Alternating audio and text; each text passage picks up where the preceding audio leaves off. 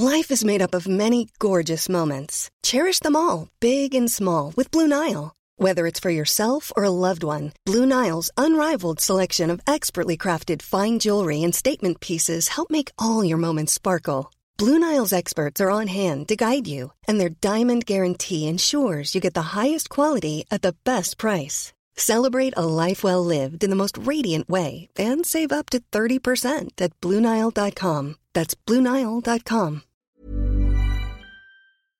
Bonjour à tous et bienvenue dans le Rendez-vous Jeu, l'émission bimensuelle où on vous résume toute l'actu du jeu vidéo et de l'industrie du gaming. C'est parti!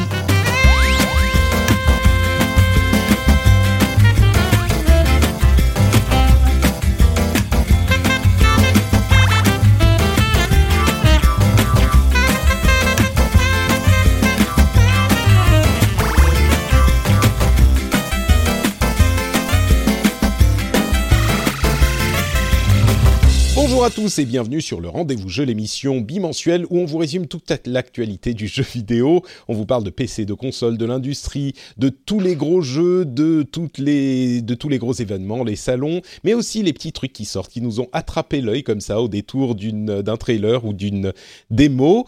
Je suis Patrick Béja et je suis très heureux d'être accompagné aujourd'hui par un immense spécialiste bon, du jeu vidéo, bien sûr, c'est le rendez-vous jeu, donc on a l'habitude, mais aussi de l'univers Marvel, puisqu'aujourd'hui on va vous parler entre autres de Spider-Man, le gros jeu euh, de Sony de la sortie. Comment ça va, Franck, euh, Fox Monsieur Extanasier, Monsieur Fox? Comment vas-tu? Bonjour Patrick, bonjour à tous. Bah ça va bien, ça va extrêmement bien. T'es en forme? Euh, oui, oui, euh, malgré, malgré le fait que je me sois couché tard parce qu'on enregistre les clairvoyants cette semaine et que j'ai dû mater Iron Fist saison 2 en vitesse. T'avais pas eu envie avant, c'est ça? Tu t'étais ah, dit. Bah, C'est sorti vendredi, donc euh, j'ai eu vendredi, ah, samedi, dimanche. Iron Fist, j'ai pensé. Oui, d'accord, d'accord. Ah, mais tu vois, je l'ai même pas. Je l'ai même pas vu passer la sortie. Ils en ont pas trop fait la ouais. Il faut le dire. J'ai l'impression que, enfin, j'espérais que ça serait un peu mieux que la saison 1, mais. C'est pas mal. Bon, c'était pas dur. Même. Oui, c'est pas dur de faire mieux que la saison. Ouais.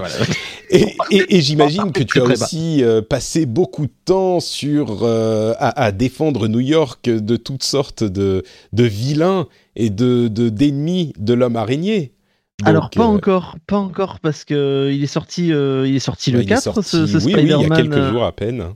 Et euh, étant donné que j'ai pas mal de travail et que je suis piégé dans un endroit qui s'appelle Astera, euh, à chasser des monstres. j'ai défini mes tu priorités. Donc bah, là, euh, c'est pour l'instant, je finis Monster Hunter et mon équipe d'abord. Ah bah tu finis Monster Hunter, tu vas y être encore dans, dans quelques mois là. C'est euh, je, je suis à cher 50, donc j'en ai encore pour un moment. oui, c'est vrai. Bon, en tout cas, moi, je pourrais vous donner mes impressions sur ce que j'ai pu jouer de Spider-Man. Euh, et puis on va aussi rapidement vous parler. Alors il y a plein de choses hein, dont on va vous parler. Il y a euh, des trailers, enfin le trailer de Cyberpunk qu'on va évoquer. Il y a euh, des infos sur les modes Battle Royale des gros jeux de la fin d'année. J'ai nommé Call of Duty et Battlefield. Il y a des nouvelles du côté de Nintendo, le Microsoft All Access Guide et All Access, pardon, Microsoft Xbox, Xbox All Access. Le truc qui arrive aux États-Unis, on vous expliquera tout ça. plein de choses donc à évoquer. Bien sûr, euh, comme je le disais, les impressions sur Spider-Man, mais avant ça, euh, on va quand même évoquer rapidement la conférence pré TGS, pré-Tokyo Game Show de Sony, euh, qui vient de se terminer il y a quelques minutes au moment où on enregistre cet épisode, qui est pas un, une énorme conférence, il n'y a pas énormément d'annonces, mais euh, qu'on va quand même euh, euh, évoquer pour voir ce qui nous a plu dans cette petite conférence d'une heure, euh, qui était, bah oui, assez modeste. un petit mot quand même sur la présentation de cette conférence qui est alors c'est pas une grosse conférence, je le disais, c'est pour un public relativement restreint et très japonais. Euh, on, on, ça s'entend, mais quand même euh, c'est pas super joli. Il y avait trois écrans dans la salle, une salle complètement allongée avec trois écrans, sauf que sur la présentation live YouTube, il le montrait avec les trois écrans 90% du temps, donc on voyait pas grand-chose. Enfin, il y avait une traduction en direct euh, qui était assez insupportable, y compris pour certains trailers. Enfin bon, bref. Euh, on le signale assez à l'E3 quand il y a des conférences qui sont pas réussies. Je crois que celle-là, même si c'est pas leur plus gros projet de l'année, il y aurait des choses à améliorer quand même. Mais c'est maladroit. Ouais, c'est maladroit, c'est un petit peu je dirais c'est pas. C'est un euphémisme. Oui, voilà. C'était une catastrophe technique. Pour être bah, le truc c'est que c'est pas une conférence importante, donc à la, limite le fait qu'elle soit pas super réussie, c'est pas la fin du monde. Tu fais pas de réal à ce moment-là, tu fais juste une captation, tu balances les trailers sur le net euh, enchaîné, et puis voilà, pas besoin de faire une captation de la salle pour capter une ambiance inexistante surtout, parce qu'on est au Japon et c'est une conférence pro, c'est le TGS. Les mecs sont pas là pour être hypés et faire le show comme aux US, donc mettez carrément euh, un fond d'écran, balancez les trailers à la suite, euh, à la Nintendo Direct, et ça suffit amplement.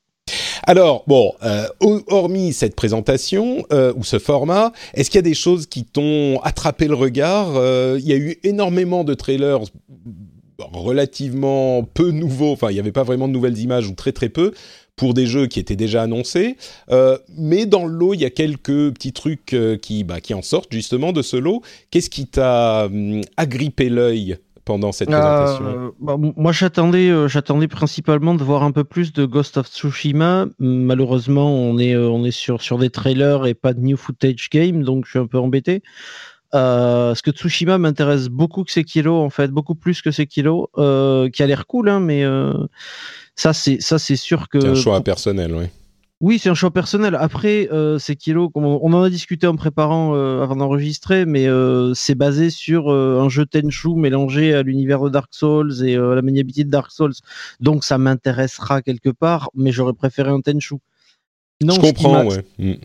Ce qui m'a vraiment excité, pour le coup, c'est Nagoshi qui vient présenter, donc de chez Sega, qui vient présenter euh, un nouveau jeu, un Judge Eyes, qui est un Yakuza-like, entre guillemets.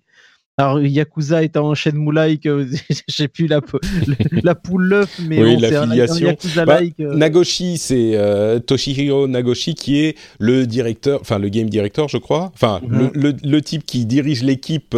c'est le papa de Yakuza. Voilà, c'est le papa de Yakuza, de la série des Yakuza. c'est un grand monsieur de l'univers du jeu vidéo japonais. Et, je suis très content qu'il présente euh, une espèce de. c'est un film d'action japonais, c'est-à-dire avec beaucoup de discussions, apparemment de l'enquête, euh, des gangsters, des explosions, enfin, ce qu'on aime dans le cinéma de genre policier au Japon qui est pas qui est pas le maigret à papa euh, qu'on a chez nous si tu veux donc euh, ça ça je crois que tu l'as pas précisé mais c'est un jeu de euh, d'avocat en fait. C'est un jeu d'enquête oui, voilà c'est ça. hmm. c'est une enquête qui tourne autour d'un cabinet d'avocats donc on va avoir du détective privé on va avoir des mecs qui essayent de, de, tirer au clair certaines choses il y a on a l'impression qu'il y a le milieu du crime qui est, qui est, mêlé à ça. Il y a pas mal peut-être qu'il y aura des liens avec Yakuza d'ailleurs ah, ça bah, serait pas oui. Donc ça, ça peut être vraiment cool. Et puis c'est le même, c'est le moteur de Yakuza, donc tu as un style, une patte particulière. Donc euh, je, je, je, suis client. Eh ben, il sort au Japon très très bientôt. C'est surprenant. Il arrive en décembre, donc euh, dans à peine trois mois le 13 décembre. Il arrivera en Occident en 2019. La, la démo est déjà disponible sur le PlayStation Store japonais. Euh, donc, euh, si ça vous intéresse, si vous êtes nippophile, vous pouvez vous jeter dessus. Moi, le truc qui m'a marqué, c'est que pendant tout le trailer, pendant toutes les images du jeu, je me disais, mais ce, type, ce personnage, je le connais, mais d'où il vient? Qu'est-ce que Et en fait, euh, c'est le personnage principal, c'est Kimura Takuya, qui mhm et qui s'appelle en japonais Kimutaku, son petit nom, et qui est en fait un ancien membre du boys band SMAP. Je crois qu'il est ancien membre, ça se trouve, il continue encore aujourd'hui.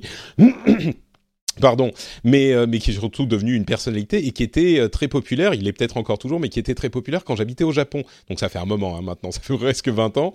Mais du coup, je me disais, mais, mais qu'est-ce que c'est que ce, type que je connais? Et oui, et c'était bien euh, un personnage qui est modélisé et joué par Kimutaku. Donc moi, ça m'a fait un petit retour vers le futur, ou plutôt retour vers le passé, assez perturbant. Mais donc voilà, forcément, je vais jeter un, un regard particulier sur Judge Eyes vu ce que j'ai fait avec Regard, Eyes mhm. J'aurais pu euh, faire mieux. J'aurais pu dire je vais juger ce jeu avec un regard particulier. Ça aurait été mieux. Merde, j'ai pas pensé. Ce qui, est, bien, c'est que moi, j'aime bien euh, Takuya Kimura parce qu'il était dans un film, dans l'un des derniers Takeshi Miike, euh, Blade of the Immortal, mhm. où il joue Manji, justement, un espèce de samouraï immortel, et tu le vois vraiment très très abîmé.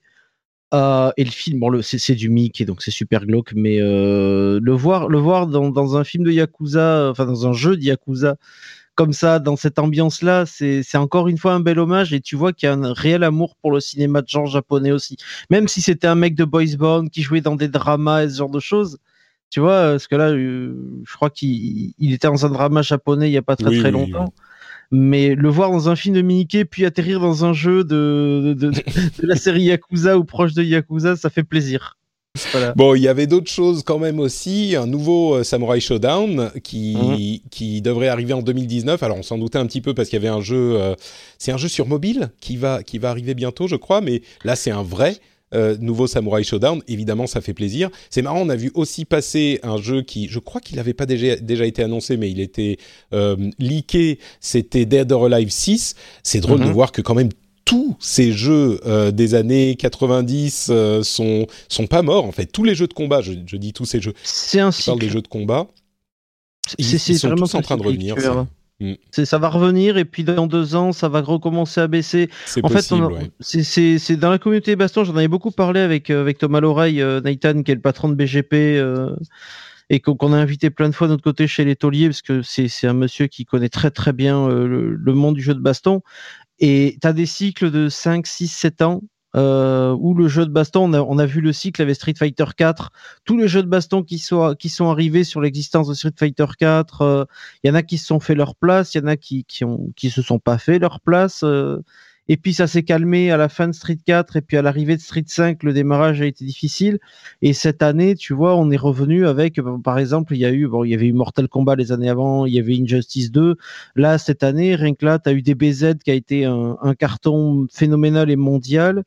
Euh, il y a Soul Calibur 6 qui arrive euh, bah, dans très peu de temps. il y a eu Tekken, il y a eu le retour de King of Fighters. Enfin, il y en a eu plein. Bien sûr. Mm. Après, Tekken 7, Tekken, il arrive à se suffire à lui-même et quelle que soit l'époque, à peu près, il fonctionne. Ouais, c'est vrai. Tekken, 7, Tekken 7 est pourtant exceptionnel. Hein, niveau moteur, mm. euh, c'est le meilleur jeu de baston niveau technique euh, au Japon. Euh, technique, vraiment développement. donc, bon, voilà, donc Samurai Showdown, ça, ça fait évidemment plaisir à tous les, les dipophiles de l'époque j'ai des, des, annonces en japonais de Samurai Shodown qui me viennent dans l'esprit, c'est encore retour vers le passé. Euh, d'autres petites choses à noter, euh, Space Channel 5 VR qui arrive, Everybody's Golf VR qui arrive, euh, bon voilà. Et puis il y, y, a un jeu qui a qui t'a fait t'exclamer, c'est Gungrave Gore qui est donc un, un follow-up au Gungrave d'il y a bien longtemps, d'il y a une de, la PS2, je crois. Oh, il était sur PS2, je sais plus quand est-ce qu'il est sorti, je dirais qu'il est sorti aux alentours de 2001-2003, tu vois, bon, ça fait 15 balais euh, déjà, ça ne hmm. rajeunit pas. Mais, euh, mais Gungrave, euh, c'était un jeu particulier, c'est une série particulière, c'est quand même un mec qui se trimballe avec des flingues et un, cercueil modifiable, dans le sens où le cercueil il peut aussi tirer. ça, faisait partie de ces jeux en cel shading euh, un peu de l'école de Souda, comme l'école de Souda et d'autres jeux un peu complètement barrés de cette époque-là, euh, qui était très très bien, qui était, enfin très très bien en, termes d'univers, parce qu'au niveau du gameplay c'était une véritable purge, faut bien le dire.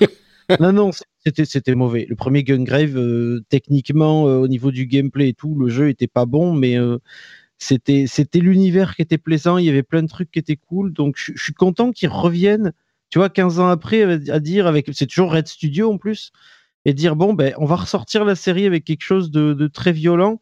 Et je suis content aussi de voir que le jeu vidéo japonais, euh, dans ce qu'il a de plus créatif et, marginal, peut retrouver une place aujourd'hui sur le marché mondial et être annoncé euh, comme ça dans une grande conférence comme celle de Sony au TGS.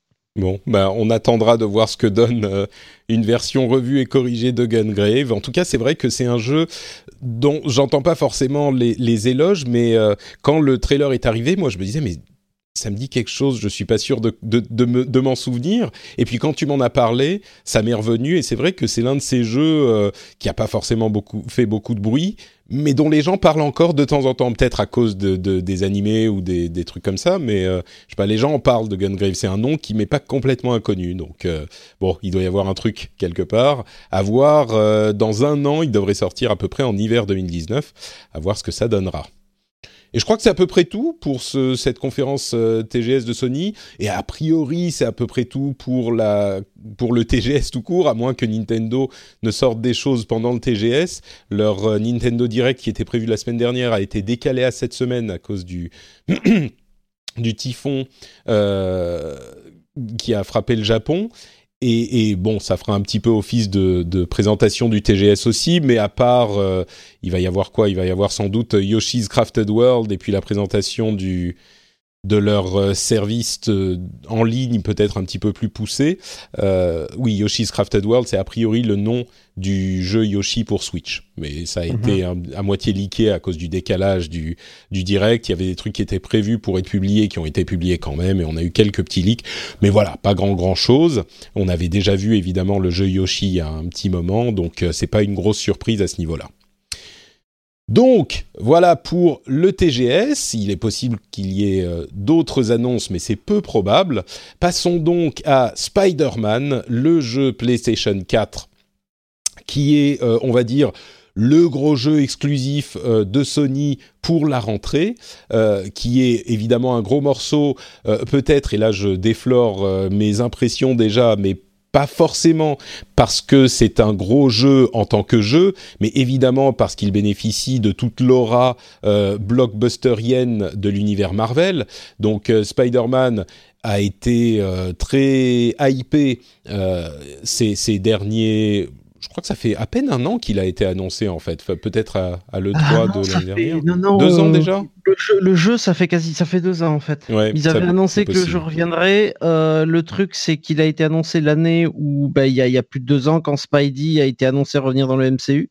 D'accord. Euh, ils ont annoncé très peu, quelques mois après qu'ils travaillaient sur un jeu Spidey. Euh, l'an dernier, euh, on a eu une première. Mais quand est-ce qu'on a eu les premières images? C'est ça ma question. Premières images le 3 l'an dernier. C'est ça, d'accord. Oui, donc confirmé cette année avec la, sortie et puis là il, a, il est là enfin quoi.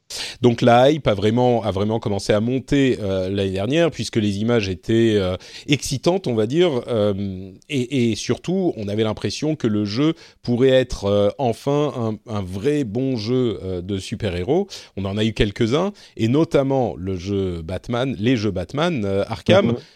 Et évidemment, comme tout le monde le sait, ce, Spider-Man s'en inspire énormément. Alors, moi, j'y ai joué euh, une peut-être une dizaine, une quinzaine d'heures. Il est sorti il y a une semaine. Euh, J'ai pas encore eu le temps de le finir.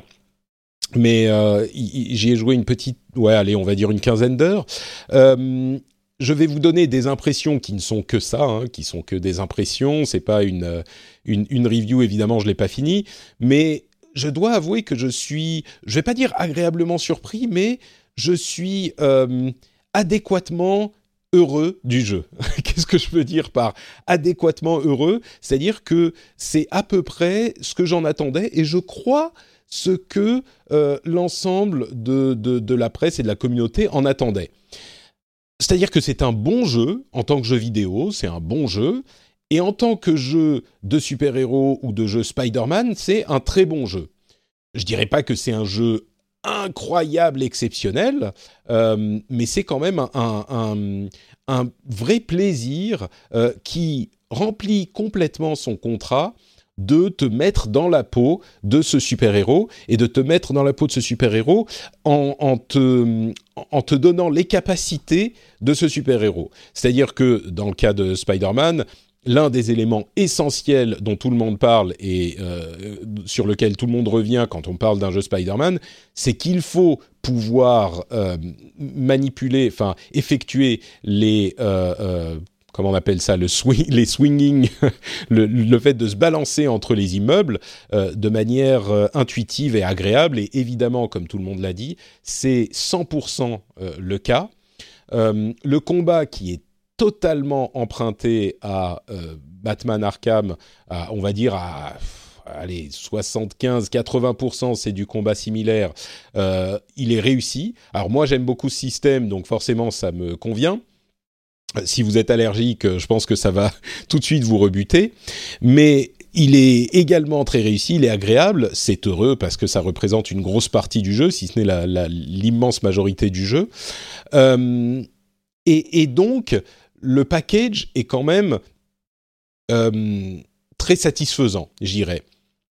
C'est pas un jeu qui va rester dans les listes de, de jeux de l'année. Je crois qu'au moment, euh, à la fin de l'année, euh, au moment de faire les bilans, je pense qu'il sera sur très peu de listes de jeux de l'année. Mais il n'empêche que euh, tout le monde a quand même un certain... Tout le monde. La plupart des gens, la plupart de mes amis ont quand même un certain attrait pour le jeu et ont envie de le faire. C'est le genre de jeu dont tu sais que c'est pas un jeu complètement exceptionnel, mais malgré ça, tout le monde a quand même envie de le faire parce qu'il a des, des, qualités et un attrait évident qui est celui de super-héros euh, et, Marvel, euh, qui titille quand même un petit peu tout le monde. Alors à côté de ça, il faut évidemment parler de l'aspect euh, open world du jeu, qui est, comment dire, en, plus que classique, on est vraiment carrément dans les poncifs euh, de l'open world à un point qui est presque douloureux. Je dis presque, hein, parce que c'est exactement ce que vous pouvez imaginer de l'open world complètement classique à la Assassin's Creed, mais carrément Assassin's Creed ancienne époque, c'est-à-dire avant Assassin's Creed Origins, même si Assassin's Creed garde le même ADN. Euh, c'est complètement dans cette euh, veine de on va débloquer des tours et les tours nous donnent accès à différents types de missions dans cette section de la ville. Donc, c'est, j'ai l'impression, moi, qu'il y a carrément une intention de développement, de faire quelque chose de, de, vraiment euh, familier, de vraiment accessible, pour que le, le, grand public qui va être attiré par ce jeu puisse euh, avoir, prendre du plaisir sans avoir besoin vraiment d'apprendre euh, de nouvelles euh, architectures de jeu. Le, le combat, il y a quand même, c'est pas non plus complètement enfin, c'est pas hyper hyper simple. Je joue en mode normal et c'est vrai que une fois de temps en temps, on va rater un combat, on va mourir, ça peut arriver. C'est pas qu'on roule sur le jeu complètement du début à la fin. Il y a quelques combats où il faut les recommencer une ou deux fois pour y arriver. C'est rare, mais ça arrive. Euh, mais le reste de l'architecture du jeu est tellement accessible et tu sens que Sucker Punch a voulu faire un, euh, Sucker Punch Insomniac, qu'est-ce que je raconte? Euh, Insomniac a voulu faire un jeu auquel les gens vont pouvoir jouer sans, euh, se, sans se prendre la tête. C'est-à-dire qu'ils arrivent, ils sont à l'aise, euh, c'est des systèmes qu'ils connaissent déjà. Les gens qui achètent, qui achetaient euh, leur Assassin's Creed tous les ans, eh ben, ils vont être totalement à l'aise, ils vont être à la maison. et la, la, la, narration est également assez accessible. Alors, encore une fois, je ne suis pas allé au bout du jeu. Le niveau euh, histoire-narration, c'est très fluide, ça se laisse raconter. C'est un très bon choix, comme tout le monde le sait. On joue pas les origines de Spider-Man parce que, et moi je trouve que c'est vraiment un bon choix parce que tout le monde connaît le personnage et on se glisse dans la peau du personnage peut-être à un moment qui est un petit peu plus intéressant euh, que le fait de revivre euh, ses débuts. On est euh, face à un Peter Parker qui n'est plus étudiant, qui, qui, est déjà dans le monde du travail, qui a déjà vécu son histoire avec Mary Jane Watson et qui est ils se connaissent toujours et peut-être qu'ils vont se remettre ensemble. Il y a toutes ces histoires donc c'est un, un, personnage qui a peut-être un petit peu plus de texture et sur lequel on peut faire plus de choses intéressantes. Euh, le, le qu'est-ce qu'il y a d'autre comme euh, élément?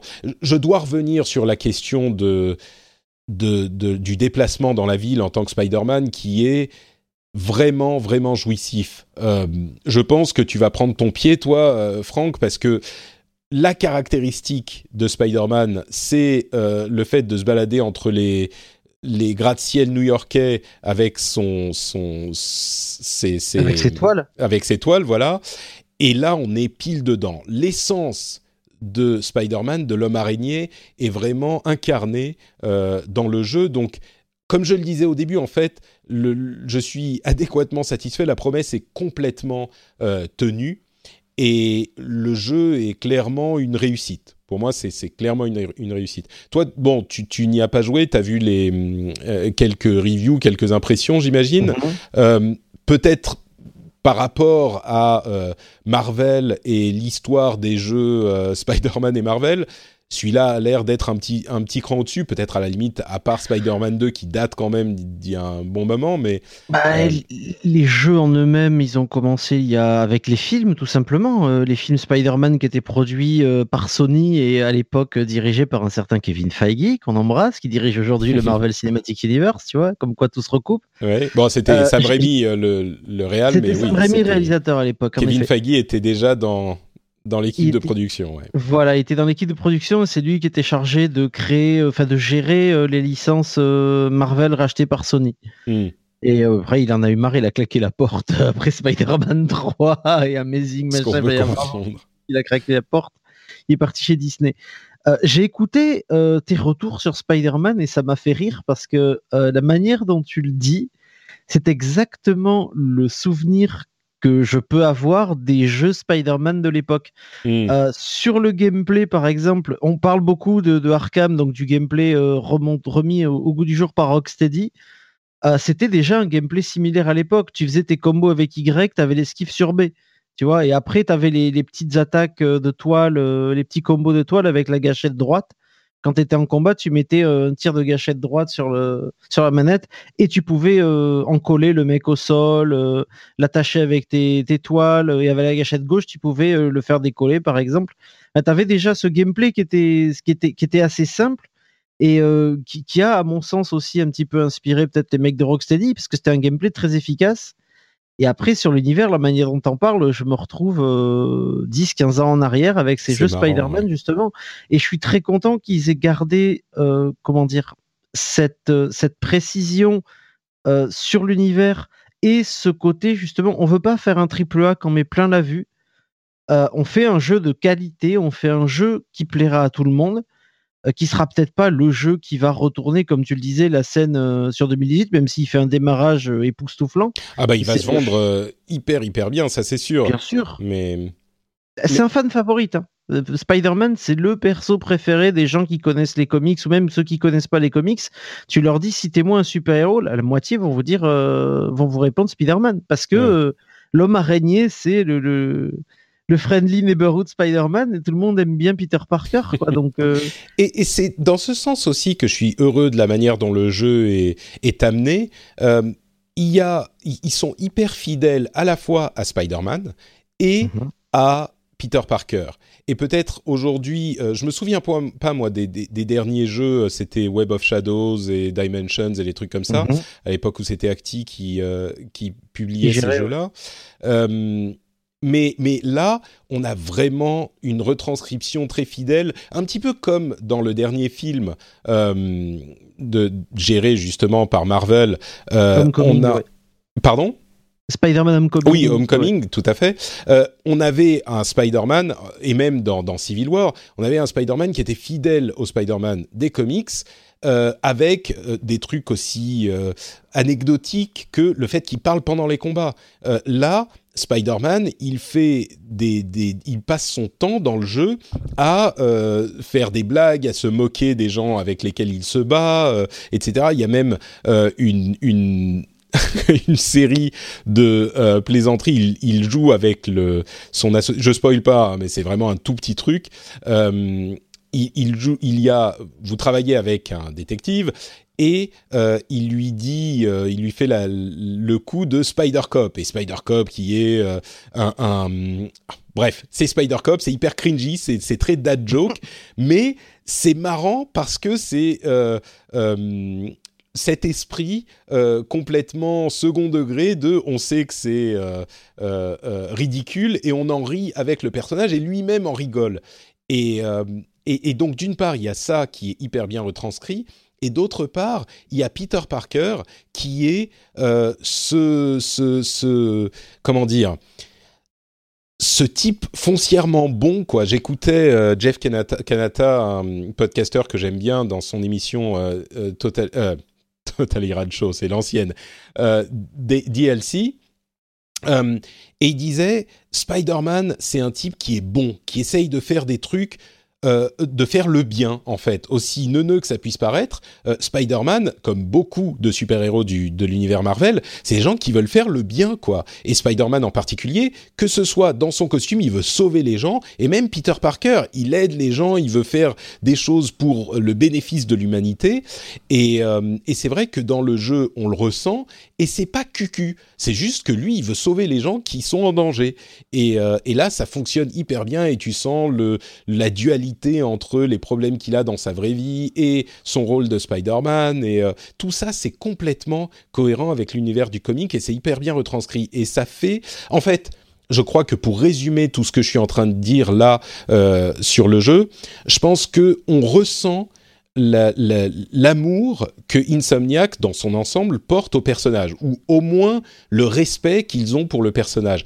Et ça, euh, je ne vais pas dire que c'est rare, parce que dans les adaptations, ça peut arriver, mais euh, à chaque fois que ça arrive, ça fait vraiment plaisir. Et, tu ressens euh, ce respect et tu te dis, là, il y a un minimum de, de, qualité qui est automatiquement atteint, ne serait-ce que parce qu'ils n'ont pas raté leur coup à ce niveau-là.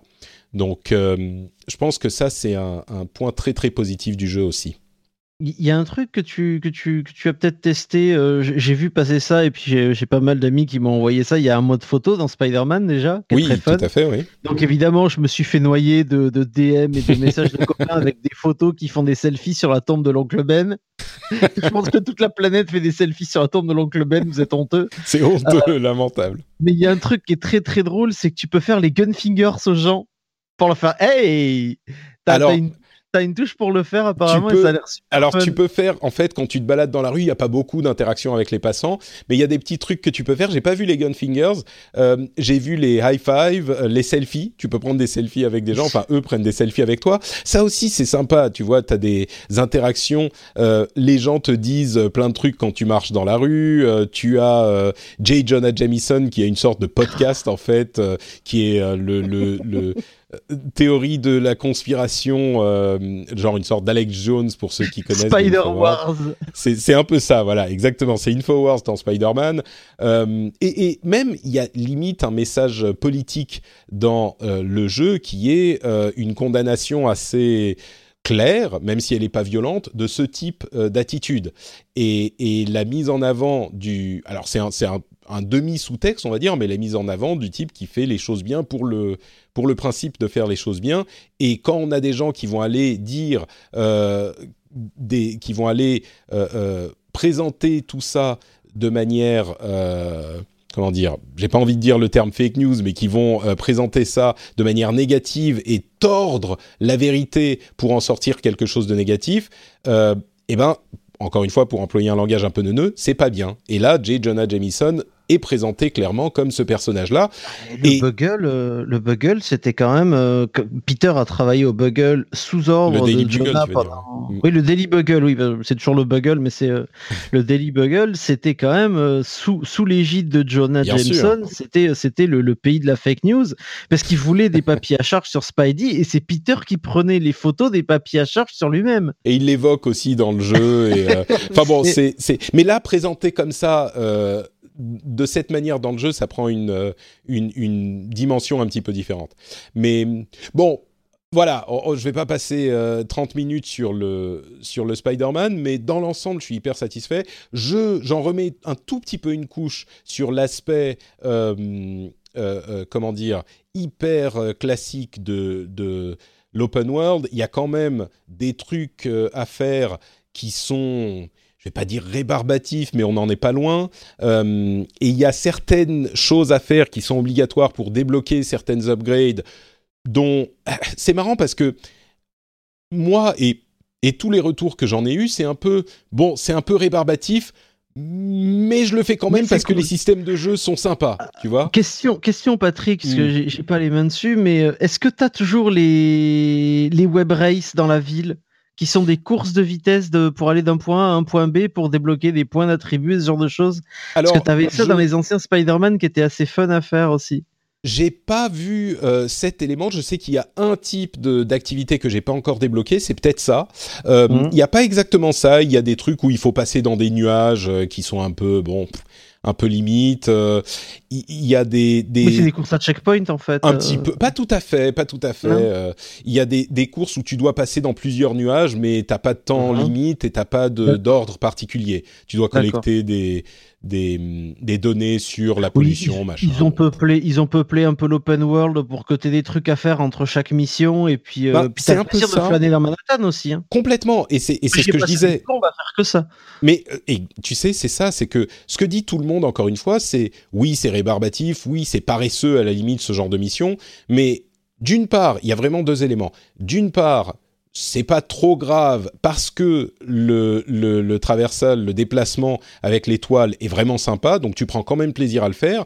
Et d'autre part, je crois qu'il y a un autre élément qui est important et qui s'inscrit un petit peu dans la veine de ce que, ce que je disais sur l'accessibilité du jeu, c'est que avec toutes ces missions-là, il y en a tellement, tu peux allumer le jeu 20 minutes, faire deux trois trucs, aller chercher un sac à dos, euh, faire une petite mission rapide, faire euh, arrêter un crime, ça te prend euh, 5 minutes de combat T'en fais deux, trois, tu poses le jeu et tu t'arrêtes. Et tu peux avoir fait un truc dans le jeu. Donc, oui, peut-être qu'ils auraient pu trouver des moyens de le faire et que ça soit pas euh, répétitif, c'est possible, mais il n'empêche que là, euh, c'est euh, très facile d'accès et tu peux effectivement jouer 20 minutes, faire tes deux trois trucs et t'arrêter.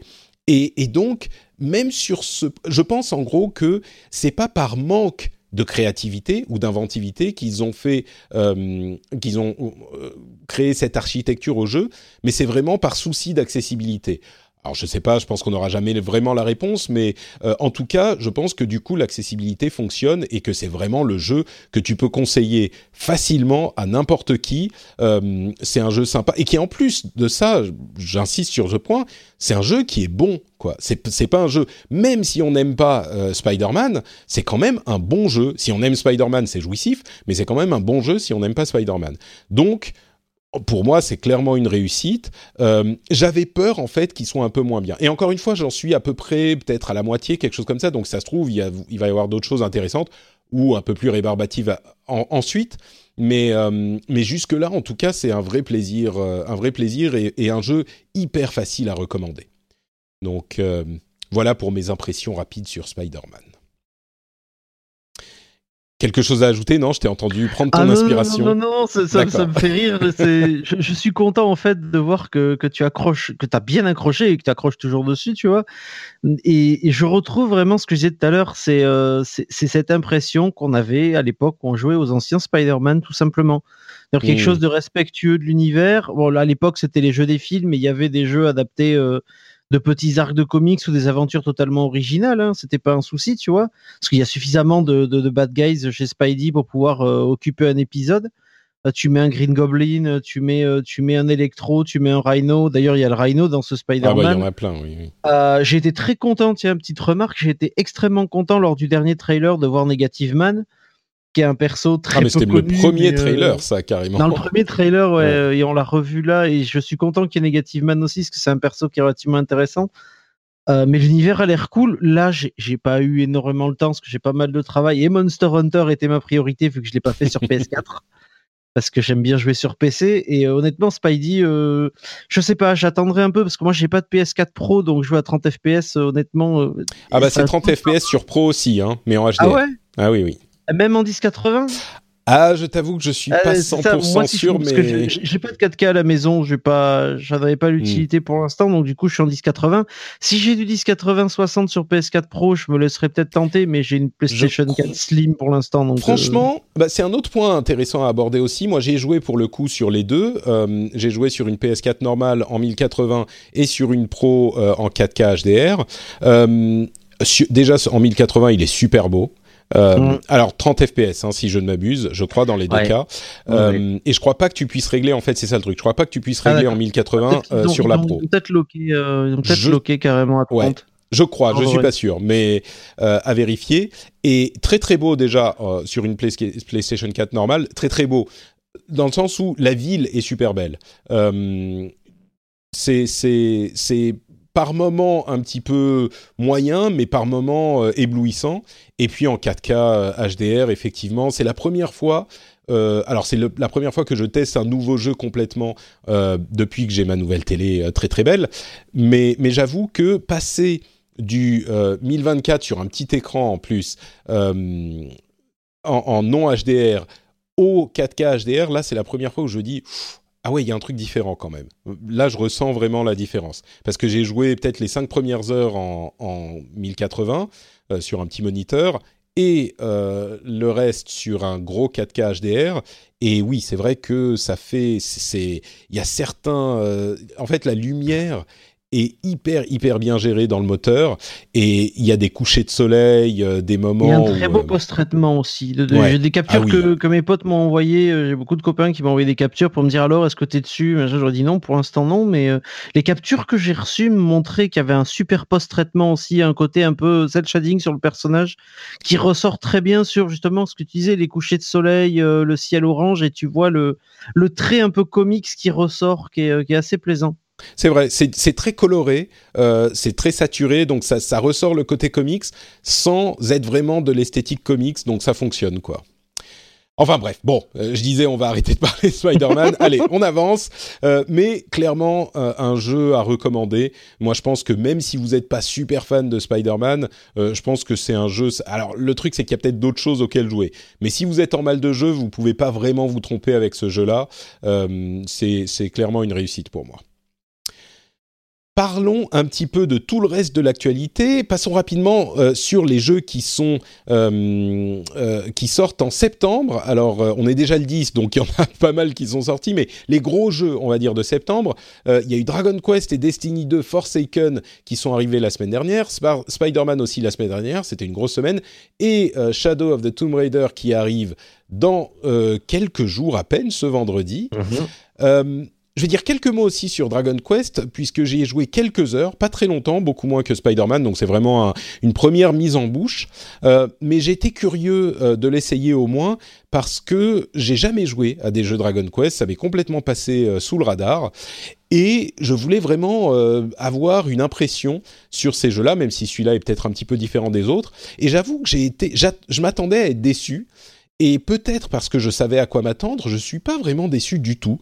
Euh, c'est un jeu qui a énormément de charme et dont tu sens pas forcément l'histoire de la série parce que euh, bon, on la connaît un petit peu, mais c'est pas que la, série te euh, te tombe sur le coin de la figure quand tu lances le jeu. C'est un jeu qui est, à défaut d'être original, qui est qui est pas une suite, parce que bon, encore une fois, on a un, personnage qui est euh, un orphelin euh, qui ne connaît pas ses origines et qui doit quitter le village euh, où il a grandi pour partir dans une grande aventure. Bon, très très classique.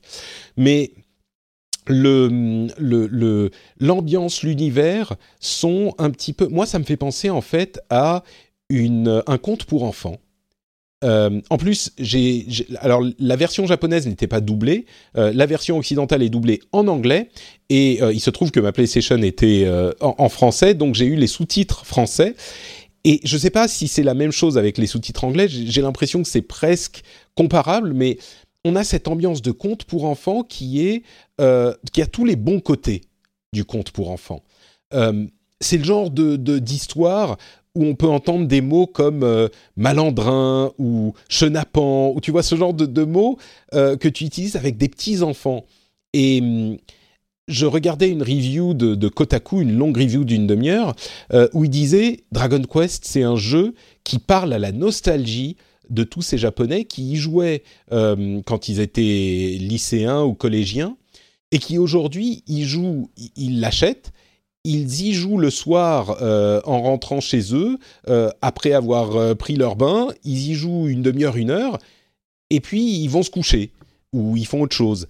Et ils font ça pendant des semaines, des mois, et c'est leur petit jeu comme ça, ils vont jouer un petit peu de temps en temps. Et moi, ça m'a fait penser au fait que c'est un jeu idéal pour jouer un petit peu avec ses enfants, parce que c'est c'est presque du Disney dans le la sécurité de, de, de de l'histoire et du graphisme, tout est rond, mignon, et même dans les propos, ils disent Ah, il y a des brigands qui se sont échappés de la prison, j'espère bien que la garde va les rattraper, je suis effrayé, tu vois, c'est ce genre de. Ah, c'est très, lissé en fait, c'est bon, il y a l'univers Otoriyama qui joue beaucoup aussi, aussi que la Toriyama sur Drac, ça a toujours été quelque chose d'assez fabuleux.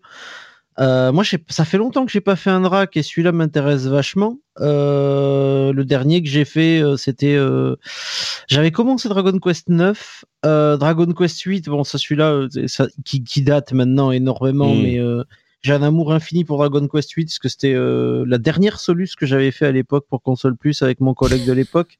Donc j'ai oh un amour infini pour Dragon 8, tu vois. Ah Encore un retour vers le passé là. Folle jeunesse, folle jeunesse comme on dit. Mais euh, mais l'univers de Drac c'est ça. C'est t'as as une candeur, t'as une candeur, t'as une une certaine pureté dans les personnages. Euh, ça colle pas à tout le monde. Euh, j'ai vieilli et du coup j'accroche un peu moins à ce genre d'univers Nippon parce que tout simplement, ben, je, je, suis en attente d'autre chose j'ai besoin d'extérioriser euh, mes heures de travail autrement, en fait, tout simplement. tu veux un peu plus de sang dans tes jeux, en fait, c'est ça que tu es en train de pas dire. Pas forcément, pas forcément, justement, tu vois, c'est pas. Non, parce que tu vois, l'un des jeux où, où j'ai passé. Les jeux où j'ai passé le plus de temps ces derniers temps, il y a eu pas mal de jeux, genre PUBG l'an dernier qui a été une drogue, mais c'était pour jouer avec mes copains et faire mmh. des cascades en Dacia, tu vois, par exemple.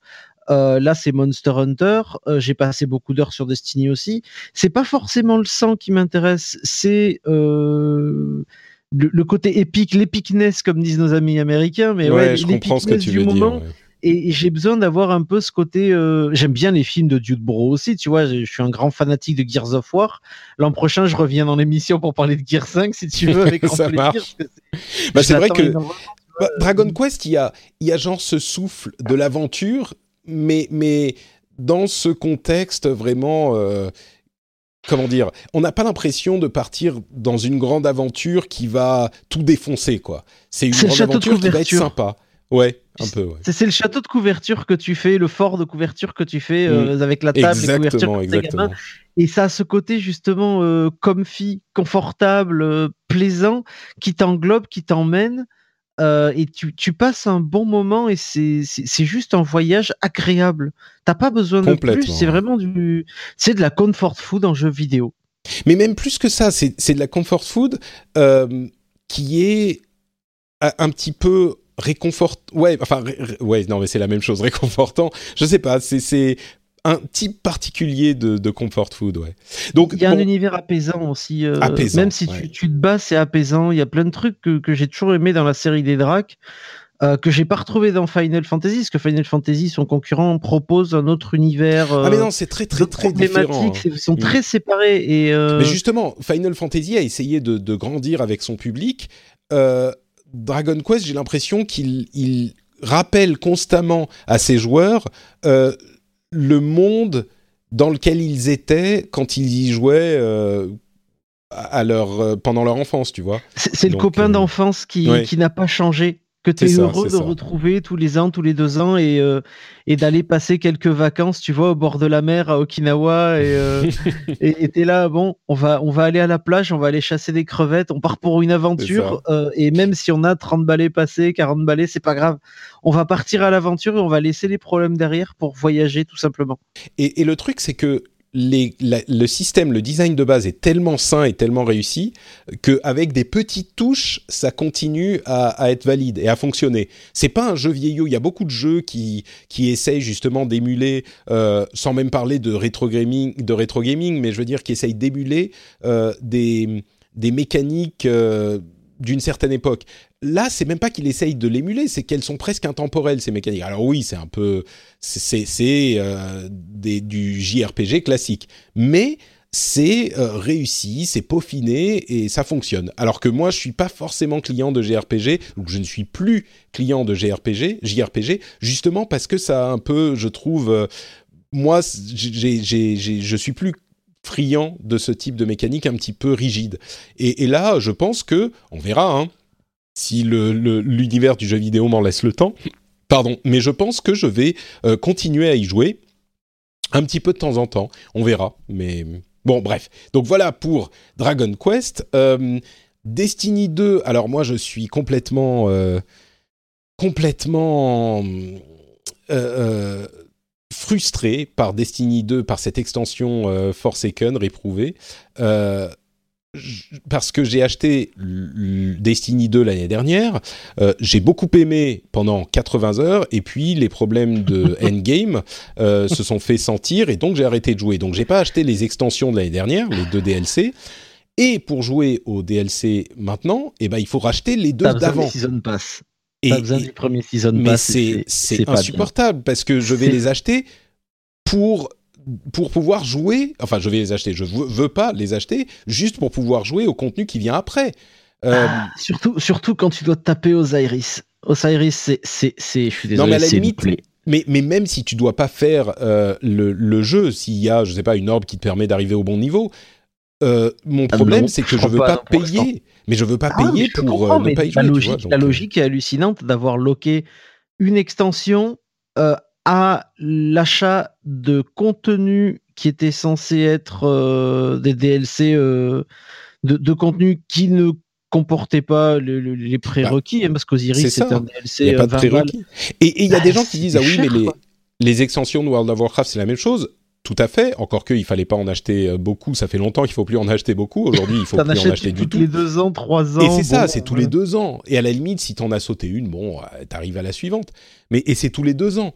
Là, il y en a trois par an. Alors c'est pas le même prix non plus, mais je sais pas. C'est c'est cher. Non, c'est le même. C'est beaucoup plus cher parce qu'une extension de WoW, c'est euh, c'est 39,99€ pour. Ouais, ça a peut-être augmenté le prix maintenant, mais. Oui, non, je crois que c'est dans les. C'est 40 balles Battle for Azeroth. Euh... Je sais. Bah écoute, on va voir tout de suite. Euh, Ouvre ton client Battle.net. mais mais c'est différent. oh non, je l'ai acheté il y a longtemps. Mais euh, non, mais c'est c'est différent encore. Ah oui, t'as raison, t'as raison. C'est. Euh... Ah, c'est le prix des jeux Blizzard des Maintenant, c'est 35 euros. Ouais. tu non, vois, 34,99, c'est que dalle par rapport au prix de Destiny. Euh, bah là, il faudrait acheter les deux extensions plus l'autre extension, ça fait genre, euh, je sais pas, peut-être 60, 60, 70 balles. Bah, mais c'est surtout à la limite 60 euros plus euh, plus 40 euros, c'était 39 4. je crois pour que... le season pass parce que moi j'ai pas payé le jeu vu que c'est mon code anniversaire. Mes potes me l'ont offert, ils savaient que j'étais hypé et j'ai acheté le season pass derrière. Ouais, sur PS4, il est à 52 euros, euh, Renégat, sur... Euh, non, c'est la collection légendaire, donc elle est à 40 euros aussi. 52 euros, tu as, le, tu as le, Season Pass euh, de Destiny avec. Pour... Oui, c'est ça, le Season Pass voilà, C'est 39,99 pour la version standard. Enfin bref, à la limite, c'est même, pas... même pas une question c'est même pas une question de prix, c'est une question de principe. Le fait de me faire ah payer les deux DLC, tu vois, de l'année dernière, pour que je puisse accéder au contenu d'aujourd'hui, euh, alors que si c'était du contenu d'il y a 2-3 ans euh, et que tu aies le choix de payer, enfin bref, ça me ça me frustre. Je sais pas si je vais le, le faire, je, mais voilà. Je suis tout à fait d'accord avec toi. C'est une mécanique euh, qui, qui, qui, se rapproche presque de la vente forcée et qui, qui va desservir, je pense, Activision sur la durée. C'est pas une méthode qu'il faut appliquer à ses joueurs et à sa communauté. À mon avis, ils ont leurs chiffres, ils savent que des gens comme moi représentent une infime partie des, des joueurs, quoi. Donc euh, oui, oui et non, parce que bon, les retours de contenu de Forsaken sont, sont plutôt bons. Hein euh, on est on est face à un technique. Ah, ils sont super, super bons, c'est ça qui me frustre. Les gens me disent ah mais ça y est, c'est le retour de Destiny euh, comme sur The Taken ah, King. C'est du moins l'impression que j'en ai, c'est ça. Hmm. Après, je, je, rappelle quand même quelque chose qui me, qui me frustre aussi, Patrick. Hein, je te mens pas. euh, moi, j'ai abandonné après. Enfin, j'ai abandonné. J'ai laissé Destiny reposer après Warminds parce que je me suis tapé les deux extensions. Mhm. Euh, Osiris, c'est une purge. C'est tu parles de Destiny 2, hein. Destiny 2, oui. Il y a eu deux extensions. Il y a eu Warmind, il y a eu Osiris qui est sorti un mois après la sortie PC, donc euh, en décembre. Mhm. Parce que la sortie euh, console était en septembre, il y a eu la sortie PC en fin octobre, début novembre. Tout à et il y a eu euh, l'extension Osiris qui est sortie donc euh, début décembre, fin novembre, début décembre. Donc un mois après la sortie PC, moi j'ai joué, on a attendu avec avec toute mon équipe à jouer sur PC parce qu'on avait on, était très peu à jouer sur PS4 même si j'ai aussi Destiny 2 sur PS4 je mens pas j'ai été pressé d'essayer euh, le truc, c'est qu'Osiris, le, le contenu était, narrativement, il était plus que médiocre. C'était une honte, surtout le traitement d'Osiris, qui est un personnage qu'on a beaucoup vu dans Destiny 1. Au niveau du lore, ils se sont complètement pris les pieds dans le tapis, pour pas dire qu'ils se sont foirés lamentablement. Au niveau du contenu, c'était très très chiche. Euh, s'en sont suivis deux mois de réparations diverses et variées. Ah bah, euh, L'histoire de Destiny 2 Year One, c'est réparation sur réparation. Hein.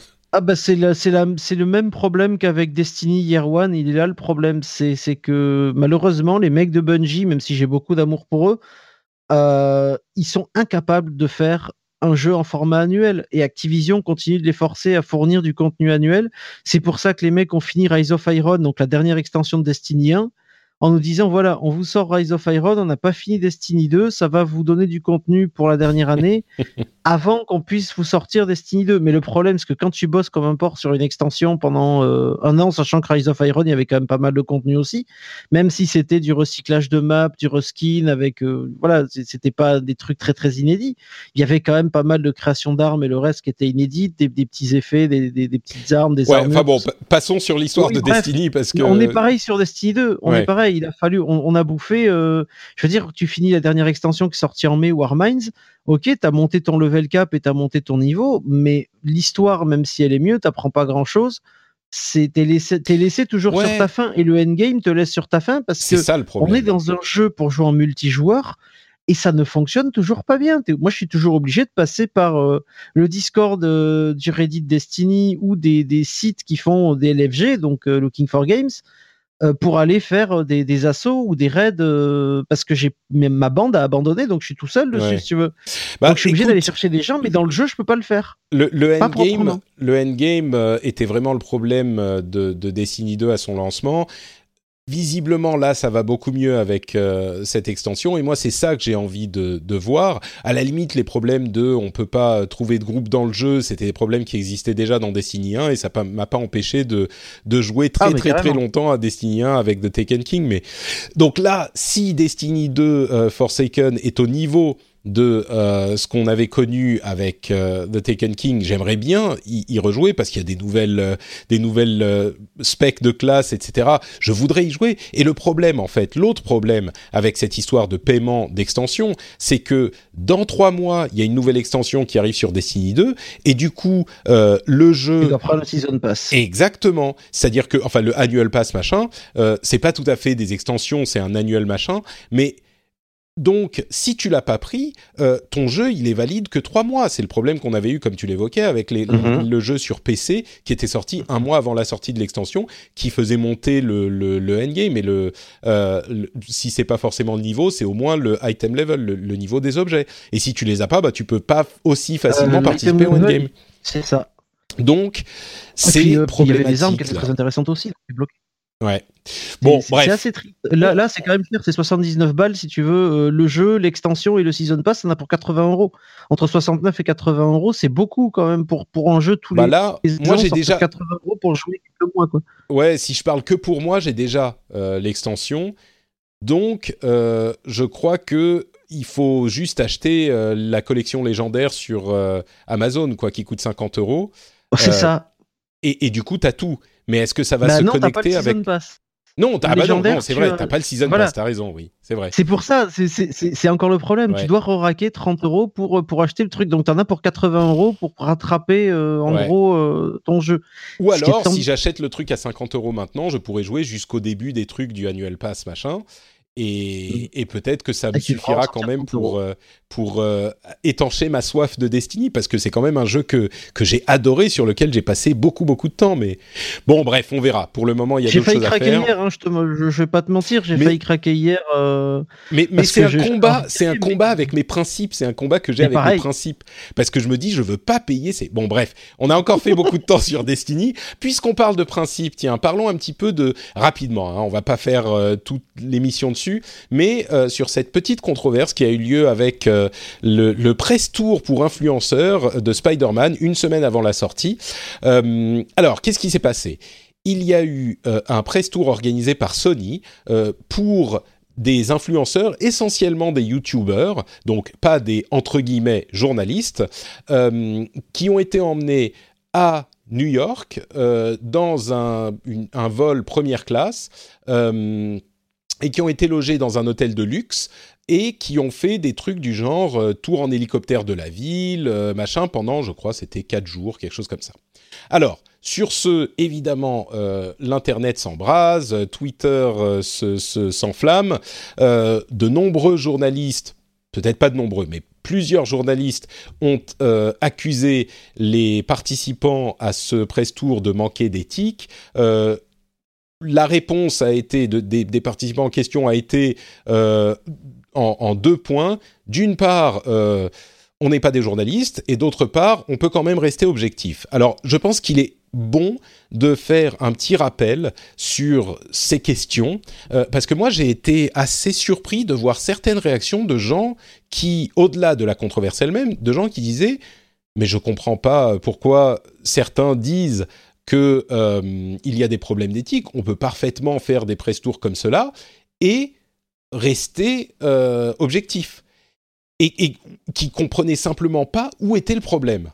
Et ça, ça m'a un petit peu euh, surpris. J'ai un petit peu écarquillé les yeux. je me suis dit, mais alors qu'on estime que les gens puissent rester objectifs, c'est une chose, mais qu'on dise, mais où est le problème euh, C'est pas un problème que les journalistes aient des relations euh, de ce type ou se fassent offrir des choses par les éditeurs. Ça, ça me choque un petit peu plus.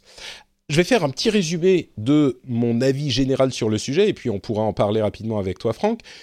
D'une manière générale, je pense qu'il est important de comprendre que dans euh, ces catégories de journalisme, euh, de, journalisme qui ont à voir avec l'industrie du divertissement, il est impossible d'avoir euh, une indépendance à 100%. Impossible c'est juste euh, les, gens qui vont traiter ce type de sujet dépendent forcément du, euh, des éditeurs euh, pour leur fournir du contenu, pour leur fournir des informations, etc. Alors vous allez me dire, les gens d'un côté du débat vont dire ah mais on pourrait être complètement indépendant et acheter nos jeux moi-même et machin et on s'en fout des éditeurs. Oui, c'est possible, mais concrètement, l'information est tellement importante, vous devez avoir des previews pour pouvoir faire du manger vous devez avoir les jeux un petit peu avant. Pardon? Tu dois avoir un contact, tu dois avoir de base un, contact minimum avec les attachés de presse, euh, ça. Les, relais de presse qui vont te donner les communiqués de presse et t'informer. C'est, tu es dépendant. Euh, moi, j'ai tenu un site pendant des années où je payais 100%, enfin, on va dire 80%, parce que j'avais quelques jeux gratuits pour les tests, mais on payait 80% du matériel qu'on recevait. Euh, parce qu'on était amateur à l'époque, on était indépendant, donc amateur pour le coup, parce qu'il n'y avait pas d'argent. On était dépendant des, DRP qui nous prévenaient quand il y avait un salon, qui nous disaient voilà, on va avoir telle personne qui va venir, machin. C'est de l'interdépendance, parce que toi, tu as travaillé en tant qu'RP. Euh, et pas et pas des moindres, hein, Patrick. Euh, pour ceux qui savent pas, je travaillais chez Blizzard Entertainment en Europe pendant 5 ans en tant que responsable relations presse. pour vous pour, pour World of Warcraft, entre autres, ouais. Mais, mais donc, effectivement. oui, mais tu, tu, gères ces relations. Tu as des relations. Moi, j'avais très bonnes ah, relations. J'ai toujours très bonnes relations avec des RP. Mais ça m'empêche pas. Euh, si leur jeu est mauvais, ben leur jeu est mauvais. Mais j'ai de toute façon besoin d'eux pour avoir des informations, des accès. Euh, c'est la base. C'est pour ça qu'on peut pas dire euh, quelqu'un qui dit moi je suis indépendant à 100%, c'est quelqu'un qui se voile la face ou quelqu'un qui ment effrontément. Alors, disons qu'en théorie, euh, c'est possible d'avoir quelqu'un. Bah, à vrai dire, aujourd'hui, moi, j'en suis pas très très loin, si ce n'est euh, mon passif. Euh, aujourd'hui, je ne reçois, je c'est ça. Je, ne reçois aucun jeu euh, d'aucun éditeur. Je paye tous mes jeux, y compris de Blizzard. Je paye tous mes jeux. Je, je ne reçois rien du tout des éditeurs. J'ai juste pas de relation avec les attachés de presse. Comme je le dis de temps en temps, j'ai fait ce choix au moment de lancer l'émission pour tout un tas de raisons. Et, et, aussi parce que je peux, comme je fais pas de tests réguliers de, de jeux, je peux me permettre d'acheter ceux auxquels même si j'avoue que maintenant j'en achète quand même pas mal. Mais bref, c'est moi qui paye tout. Mais euh, même moi, j'ai évidemment ce passif de, de membre de l'industrie et j'ai travaillé chez Blizzard. J'y ai encore des amis. Donc même moi qui, essaye de faire euh, tout à 100%, je suis pas complètement indépendant. On peut imaginer des gens qui ne feraient ça que dans leur coin.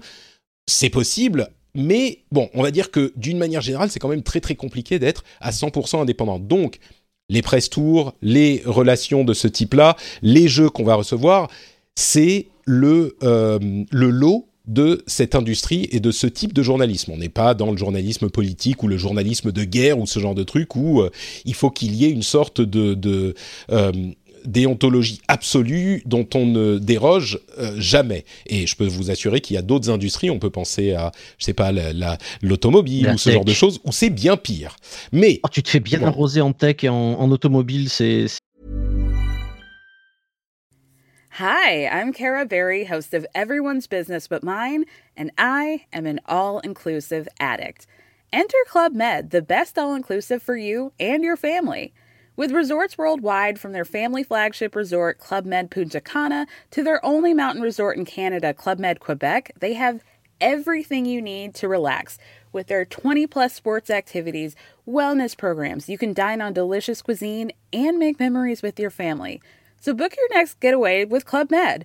Visit clubmed.us or call 1 800 Club Med or your travel advisor. Introducing Wondersuite from Bluehost.com. Website creation is hard, but now with Bluehost, you can answer a few simple questions about your business and get a unique WordPress website or store right away. From there, you can customize your design, colors, and content. And Bluehost automatically helps you get found in search engines like Google and Bing. From step-by-step guidance to suggested plugins, Bluehost makes WordPress wonderful for everyone.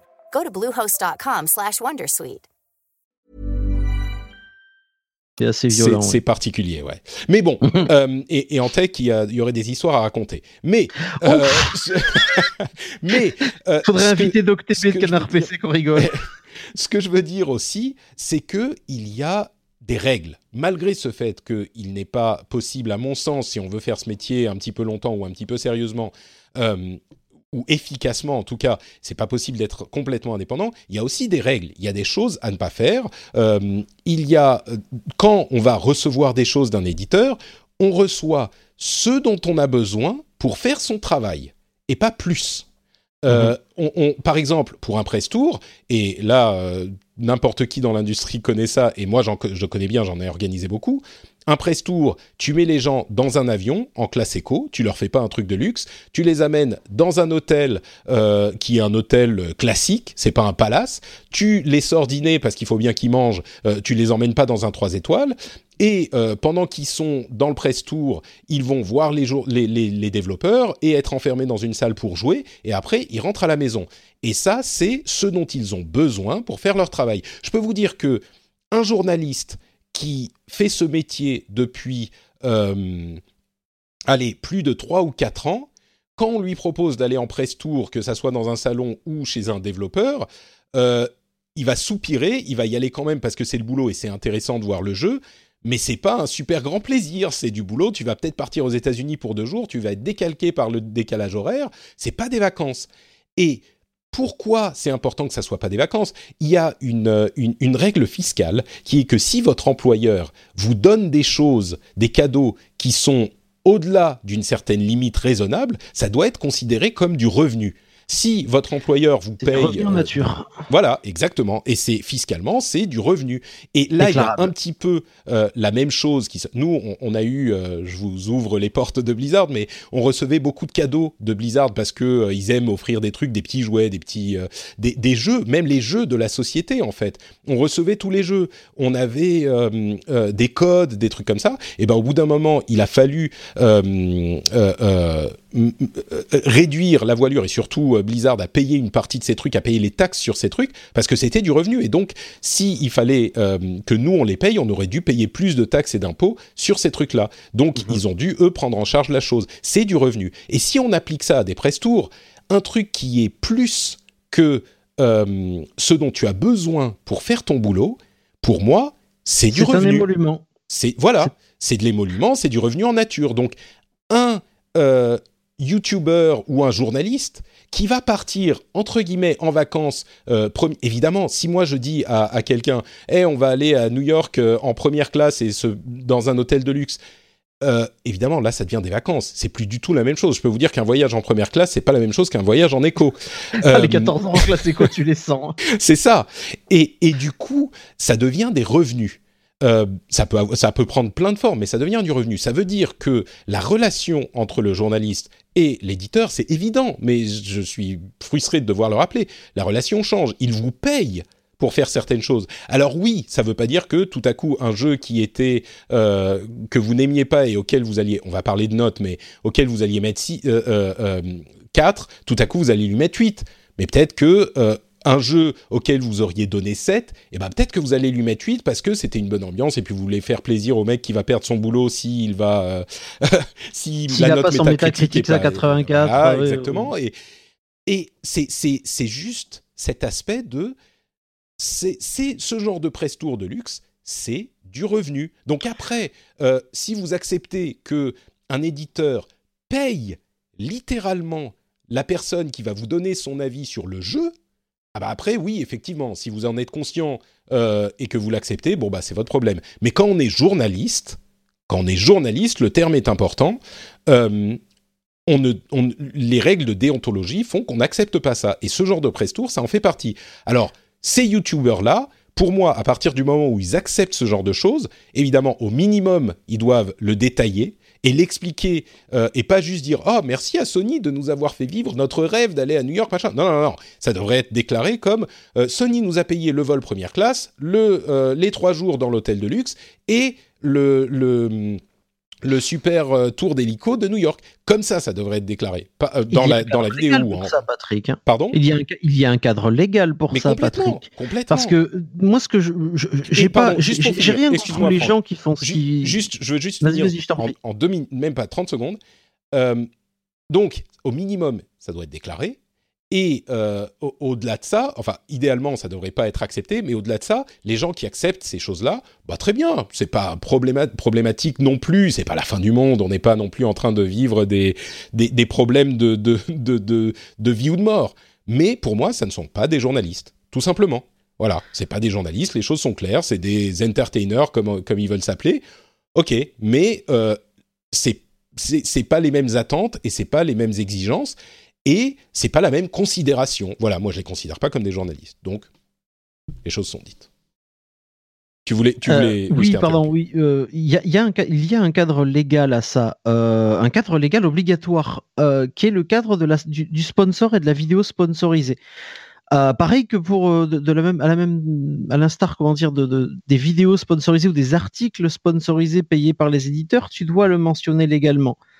Euh, le, moi, ce qui m'a dérangé dans, ce débat, euh, et ce qui me dérange notamment au niveau de l'industrie américaine, euh, ce qui m'a valu quelques petits pics de gens qui se sont sentis fragilisés, dans leurs convictions, c'est que se prêter à la communication d'un éditeur, quand on est influenceur et qu'on dit derrière je serai objectif sur le jeu, ça n'a pas de sens si tu regardes, j'ai rien contre les personnes en elles-mêmes.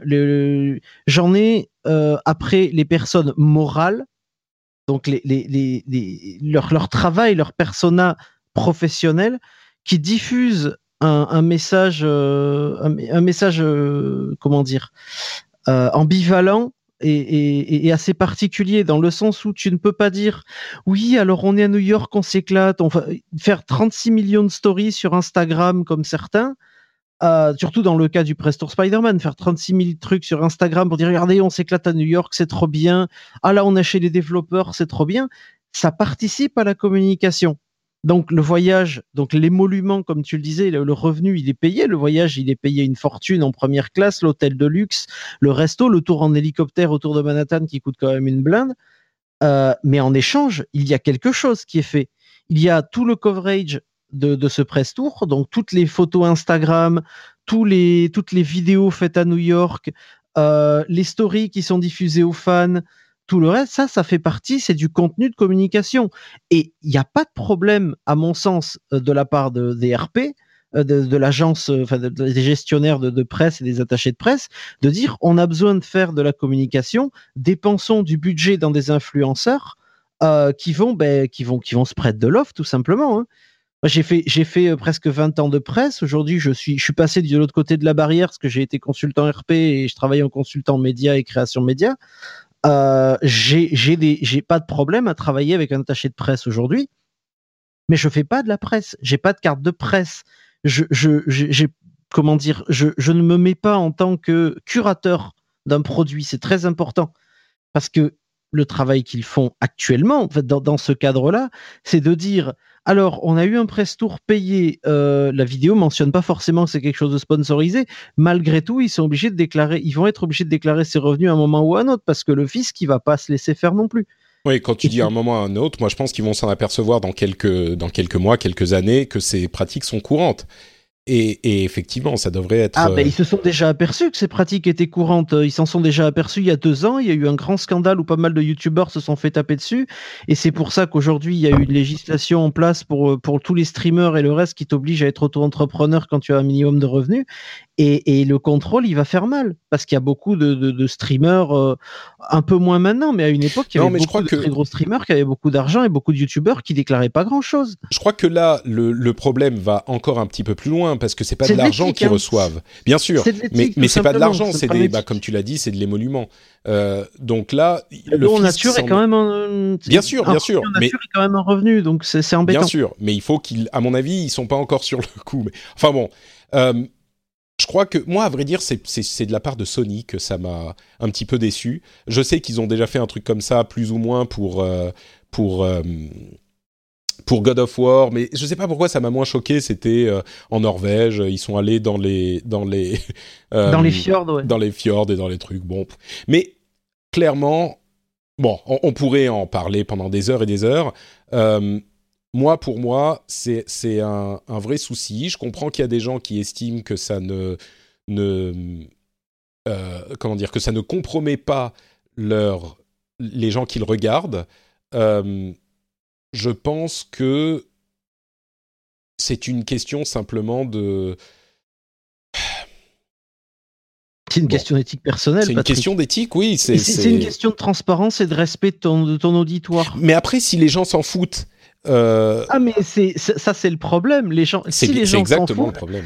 C'est le problème. Si les gens se foutent de l'éthique, si les gens se foutent d'avoir un minimum euh, son compas moral sur le Nord, euh, tu, ne peux rien y faire. Moi, c'est ce qui m'a frustré dans la presse, et c'est en partie pour ça aussi que que je l'ai quitté, parce que et que j'ai arrêté de, de, faire de la presse à, plein temps. Parce que non, non seulement déjà c'était devenu difficile de manger, et puis de l'autre, le compas moral, il arrêtait pas de bouger. Et quand quand tu es comme moi, un mec avec une tête un peu dure euh, et des méthodes assez euh, avec une certaine rectitude morale, on va dire, c'est difficile. Bah écoute, franchement, moi, ce que j'ai, ce que j'ai vu euh, avant et après mon passage de l'autre côté du miroir, j'ai quand même une certaine. je trouve que la presse française et pour d'autres raisons, euh, la presse anglophone. Je sais que tu n'étais pas très fan du comportement d'IGN, euh, visiblement, c'est sur, cette histoire de Spider-Man, mais en bah, général, la, presse anglophone, qu'elle soit américaine ou anglaise, peut-être pour des raisons de budget, parce qu'ils ont un public plus large, donc des budgets plus larges, euh, ils payent souvent leurs déplacements, leurs hôtels, etc. Et, nous qui gérions beaucoup la presse francophone, qui elle, pour le coup, euh, simplement ne pourrait pas exister si elle devait payer ces choses-là parce que c'est pas les mêmes euh, euh, publics et les mêmes budgets. bah, ils, ils, peuvent pas. Mais la presse anglophone, souvent, on a eu des cas où ils nous disaient non, non, non, vous payez pas le billet, nous on le paye nous-mêmes, vous nous dites quand, où, machin. Et d'une manière générale, on a quand même une certaine rigueur depuis le, Doritos Gate, je dirais. Avant, il y en avait quelques-uns, mais aujourd'hui, euh, je trouve que c'est assez généralisé. Alors, tu peux toujours trouver des exceptions, mais ce press tour, c'était spécifiquement pour des youtubeurs dont le statut est, à mon sens, serait à clarifier encore, malgré ce, effectivement le scandale qui avait éclaté il y a, il y a deux ans avec ces questions de, euh, de, de, financement des youtubeurs, qui d'ailleurs, entre parenthèses, euh, encore un truc dont je suis fier, et vous pouvez le prendre pour ce que c'est, euh, mais quand je bossais chez Blizzard, on a été parmi les premiers à exiger la mention euh, sponsorisée par, par Blizzard, voilà, vidéo sponsor. Et c'est à peu près à cette période que les choses ont commencé à changer. Je dis pas que c'est à cause de nous, évidemment, mais c'est dans cette période. Et dans, dans, dans l'ensemble, la presse est assez droite, je trouve. Oui, tu peux trouver des, exceptions, mais dans l'ensemble, en, France, on a des gens qui sont euh, inquiets de ce genre de problématiques, et peut-être même un peu trop parfois. J'ai vu des gens qui s'énervaient beaucoup. Ah mais, bien sûr, euh, mais on a une conscience euh, en France, on a une conscience éthique sur le journalisme qui est, c'est pour ça d'ailleurs qui est assez haute. C'est pour ça qu'on a aussi un grand désamour de la part du public envers les médias et la presse. Et de notre côté, on a un ciblage constant de, la part des, des politiques ou des, des, gens qui sont ciblés par la presse en la dénigrant et en disant qu'elle n'est là que pour remuer euh, le caca, pour rester poli. Euh, la presse est un troisième pouvoir. La presse a toujours été un, un pouvoir. Un quatrième, pardon, oui, un quatrième pouvoir. mais euh, de base, la presse a un devoir d'information et aussi un devoir de vérité. C'était comme ça. Euh, si tu as une carte de presse, tu dois respecter un truc. Alors ça, à chaque fois qu'on parle de ça, je ressors toujours l'histoire de la charte de Munich, mais c'est la base, je veux dire, c'est ta base déontologique. Et si tu veux garder ta carte de presse, tu le fais. Et pourquoi c'est important de rester indépendant? Parce que cette influence, et même j'irai encore plus loin, la, la, la, euh, comment dire, la présomption d'indépendance est importante. C'est-à-dire que si tu te poses la question, déjà, c'est un petit peu foutu. C'est pour ça qu'il faut être aussi rigide. Euh, si tu dis, ah ouais, mais je suis pas sûr de question du tout aussi, Pat. Hein. Bien sûr, bien sûr. Et c'est le cas, et c'est le cas de nombreux euh, youtubeurs et d'autres qui sont très sérieux, mais je ne vois pas le problème. Je te laisse, je te laisse les derniers mots, Franck, et puis on va avancer parce que j'avais dit qu'on n'allait pas passer trop longtemps. on est déjà non, mais c'est de base, de base, euh, l'important c'est le travail et c'est le respect de son auditoire. Tu peux être journaliste et faire des trucs par passion. Moi, j'ai fait de la presse, jeux vidéo pendant des années, et à côté, je faisais des émissions où j'ai jamais été payé, où je disais ce que je pensais, et, euh, et je pense Aujourd'hui, la plupart des gens qui me suivent me respectent pour ça et ils te respectent aussi pour cette indépendance, Patrick. Euh, c'est pas c'est pas se mettre en avant, on n'est pas des chevaliers blancs ou machin. On demande juste, et c'est pour ça que le débat est important et que certains des gens dont on parle ont refusé d'y participer, et c'est bien dommage, euh, ou qu'ils y ont déjà participé de manière détournée. Mais euh, mais de base, il faut juste rester clair et un peu transparent envers les gens à qui tu proposes des produits parce que ces gens-là, tout le monde dedans n'a pas forcément la conscience ou le, ne prête pas forcément attention au fait que c'est bah, payé, que c'est euh, que c'est de la publicité déguisée, parce que c'est de la publicité déguisée et certains pourraient se faire alpaguer pour ça, et que le respect de ton auditoire doit primer sur euh, tes intérêts personnels si tu vis par rapport à ton auditoire. Si les gens te payent euh, par leurs clics, par leurs abonnements, par leurs likes, par leur Tipeee, par leur Patreon, euh, tu leur dois ce minimum de respect et d'éthique. Voilà. Moi, je trouve que ça va même au-delà. C'est une question de, pour prendre des termes grandiloquents, c'est une question de modèle de société. Euh, si eux, les gens qui te donnent de l'argent, te disent ah ben ouais, mais nous on s'en fout euh, que tu te fasses payer par Sony ou par Dieu sait quel éditeur et qui va te sponsoriser tes vidéos. si les gens te disent ça, ok, mais et c'est ça tout le problème, c'est le que les youtubeurs généralement ne sont pas payés par les gens qui regardent, mais par la pub. Et on revient à cette problématique, mais euh, si les gens te disent OK, moi ça me pose pas de problème, euh, est-ce que tu dois du coup, euh, par toi-même, alors que tu te considères pas comme journaliste, t'imposer ces règles d'éthique quand tu dis moi je vous fais marrer dans mes vidéos et c'est tout? Ça devient une problématique beaucoup plus compliquée. Et, ça, c'est ton compas moral, ça. Non, mais c'est, ton, un problème de compas moral. Et, bah, le truc, c'est que. Si on est trop vieux pour ces conneries, Patrick. Ouais, un peu. Mais si tu dis je suis, je suis juste un, entertainer, c'est le, bouclier derrière, lequel se cachent de nombreux youtubeurs. Le problème, c'est qu'ils sont pas dans les faits juste des entertainers, c'est qu'ils font vendre des jeux et qui donnent leur avis sur des jeux. Pardon? Ils sont curateurs. Ils sont, curateurs, ils sont curateurs d'un produit culturel et à mon sens, quand tu es curateur d'un produit culturel, tu dois, quoi qu'il arrive, tu dois être respectueux d'un minimum d'éthique et d'une certaine méthodologie. Euh, tu parlais des films Marvel, on fait les clairvoyants depuis 5 ans, on était très heureux de t'avoir pour parler d'Infinity Wars, par exemple. Euh, quand on parle des films Marvel, euh, on n'est pas sponsor par Marvel. Marvel, pour te dire, on n'a pas eu d'invitation à aucune avant-première avant cette année. Euh, et c'est Fasque qui, a, pu aller voir euh, Ant-Man un peu en avance, donc tu vois que c'est récent. Ça nous a jamais empêché de, dire qu'on aimait les films Marvel, même s'il y avait des trucs moins bons, genre Iron Fist, on n'a pas aimé. Ben, on en a moins parlé. Pourquoi on en a moins parlé? Parce que ça servait à rien pour nos auditeurs de parler de 20 minutes du fait qu'on n'aime pas Iron Fist euh, première saison, tu vois. Mais la différence, c'est que si. Il y a quand même ce respect. Non, mais, mais, voilà, c'est que si tu dis, bon, bah les gens. Enfin, bon, bref on, oui, on, y est, pour deux heures. Je pense ouais, ouais, je pense qu'on va s'arrêter là. Les mentalités, les mentalités ont beaucoup changé. Euh, essayez, si on peut donner un dernier conseil, je pense, essayez de suivre des gens qui, qui, vous semblent sérieux, qui vous semblent avoir un minimum de d'éthique et un compas moral un peu fixe. Des gens qui travaillent en transparence et qui vous vendent pas de la transparence en vous vendant des chaussettes à côté. Mais tu sais, c'est marrant. Les gens qui n'ont rien à vendre sont souvent ceux qui vous apporteront le plus. Ah, c'est beau. Non, mais moi j'ai des trucs à vendre. Allez sur le Patreon du rendez-vous tech. mais oui, mais allez sur les Patreons de Patrick, Radio Kawa, ce que vous voulez, Geekzone. moi, j'ai pas de Patreon. Mais tu sais, c'est marrant parce que c'est pas une question de. Ah si, j'ai Kawa, pardon. Ah, ben voilà. Ah je suis patron de Kawa maintenant, en fait. J'ai du mal à m'y faire. Ça fait que deux mois, j'ai encore du mal d'être DG de Kawa. C'est. Euh, c'est bizarre parce que quand j'ai décidé de ne, de ne pas avoir de relation avec les, les départements presse, c'était pas genre ah moi je suis un, un homme droit et machin. C'est juste que ça me paraissait moi euh, euh, le plus normal dans ma situation spécifique. Tu vois, il n'y a pas de Bon, bref, allez. T'avais besoin de faire une scission d'univers, tout simplement. oui, je, sortais de chez un éditeur, je me suis dit, bon, il faut quand même être le plus... Euh, j'ai peut-être été un petit peu à l'extrême. non, tu, avais besoin de faire cette me... scission C'est ça. pour tout. Hein. C'est ça, moi, je reçois encore aujourd'hui, alors que je, n'écris quasiment plus, parce que maintenant que je suis rédac chef, je, relis des gens, je les fais écrire et je fais deux, trois papiers de temps en temps. Mais euh, par exemple, je, ne me cache pas, on doit parler de Monster Hunter dans le prochain taulier à la fin du mois avec CAF. Euh, ben, moi, je, l'ai eu par le RP de Capcom qui m'a dit Je sais que tu l'attends depuis longtemps, tu en as parlé dans les tauliers, ça me fait plaisir, je t'envoie un code. Euh, cette personne-là, je la connais depuis 15 euh, ans parce que c'est un ancien de la presse. Euh, je l'ai accepté avec plaisir, mais j'y joue si tu veux. Je l'ai accepté.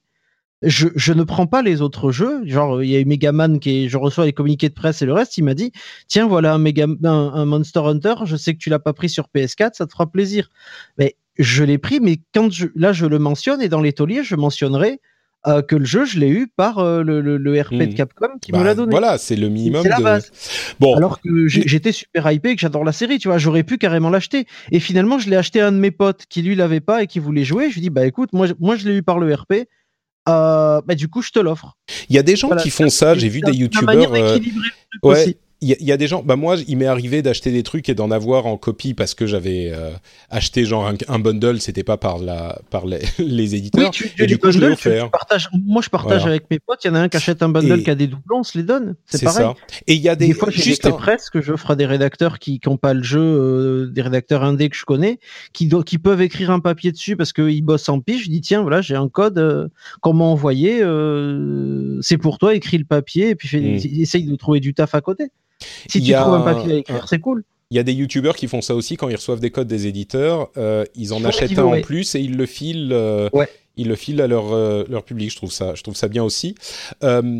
Et bon, le dernier point que je voulais euh, mentionner, j'ai failli l'oublier, mais il y a des gens qui m'ont posé la question. Il y a des gens qui disaient ah oui, mais les NDA, euh, c'est pas nécessaire. Il faudrait pas qu'il y ait les éditeurs qui imposent aux journalistes de ne pas parler des trucs qu'ils ont vus. Et ça, encore une fois, c'est impossible parce que un NDA, ça permet de. Alors bien sûr que ça sert aussi la communication de l'éditeur un petit peu parce qu'ils peuvent coordonner leurs trucs. Pour ceux qui ne savent pas, NDA, c'est non-disclosure agreement, c'est-à-dire qu'on te donne des informations mais tu euh, acceptes de ne pas la diffuser. Voilà, tu les tais jusqu'à une certaine date, à un certain moment.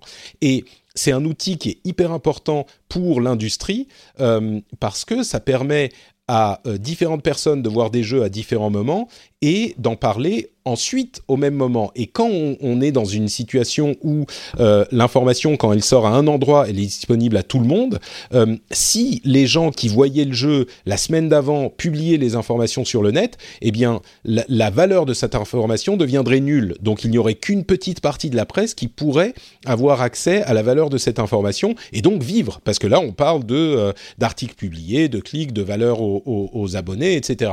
Et donc les NDA, vraiment, croyez-moi, euh, je sais qu'il y a un courant de pensée qui dit ah mais les NDA c'est du contrôle de l'éditeur sur la presse, ça devrait pas exister. Croyez-moi.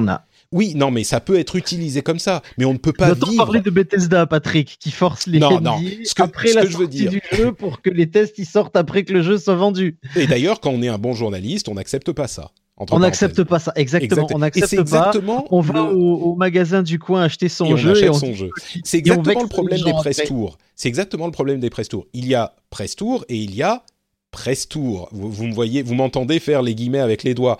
Euh, il y a des press tours normaux où on vous donne les trucs dont vous avez besoin pour bosser, et il y a les press tours voyage de luxe. Et eh ben les NDA, généralement, c'est juste un outil pour coordonner la communication, pour que personne se marche les, uns sur les autres et que euh, il y ait des gens qui, qui gâchent le truc pour tout le monde.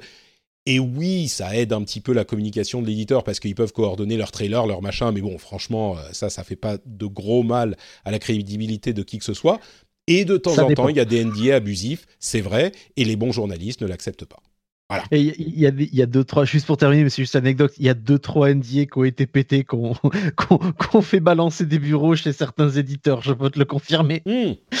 Non, mais c'est à ça que tu vois. un trailer inédit, et là, tu vois que toute ta com, tu as bossé six mois, qui est parti complètement en miettes parce que le truc a liqué, tu le vis très très mal. Ah oui, ça, je peux vous dire que quand il y a fait des... vivre très très mal, et quand il y a des, quand il y a des leaks et, des problèmes de ce type-là, euh, oui, oui, ça fait, ça fait mal, oui, effectivement. Et tu finis à 4 heures du matin avec un call euh, de, de, de la maison mère et tu es là, bon, faut qu'on sorte tout pour 10 heures, comment on fait, bordel Ça peut arriver, ça peut arriver. ça peut arriver aussi. Mais c'est bien, c'est un équilibre complet. là, on a, enfin, vraiment. un équilibre de pouvoir qu'il faut respecter. Si, même s'il y a ce point euh, compliqué des youtubeurs, je veux même pas les condamner euh, hyper violemment, hormis la question du statut de journaliste et de la question fiscale, les youtubeurs prennent cette forme pour tout un tas de raisons. Mais au-delà de ça, franchement, euh, ce que je veux dire en conclusion, qui est peut-être pas évident dans toute notre discussion, c'est que pour moi, on a une presse dans l'ensemble hyper solide, que ça soit euh, en France ou en Europe ou aux États-Unis. On a des gens, beaucoup de gens qui sont très consciencieux et très sérieux dans leur travail. Alors oui, il y a des moutons noirs, bien sûr, comme partout, mais dans l'ensemble, on a des gens qui font leur boulot, qui font euh, leur boulot comme ils doivent le faire, qui exercent la pression nécessaire sur les gens qu'il faut, et c'était peut-être pas le cas il y a 10 ou 15 ans, parce que c'était un petit peu la fête du slip dans le monde du jeu vidéo, mais euh, aujourd'hui, c'est vraiment une industrie dont on, on, peut être sûr et même fier, je dirais. On a des gens de très grand calibre euh, dans ce domaine. Je dirais aussi, je rajouterais juste un dernier truc, parce que sinon on va, on va, on va débattre pendant encore une heure, mais... Euh, déjà depuis une demi-heure.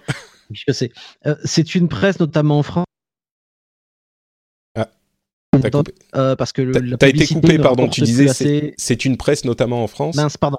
C'est une presse qui est, qui est, notamment en France en danger euh, parce que la publicité ne rapporte plus assez d'argent malheureusement parce qu'on était sur des formats publicitaires du web.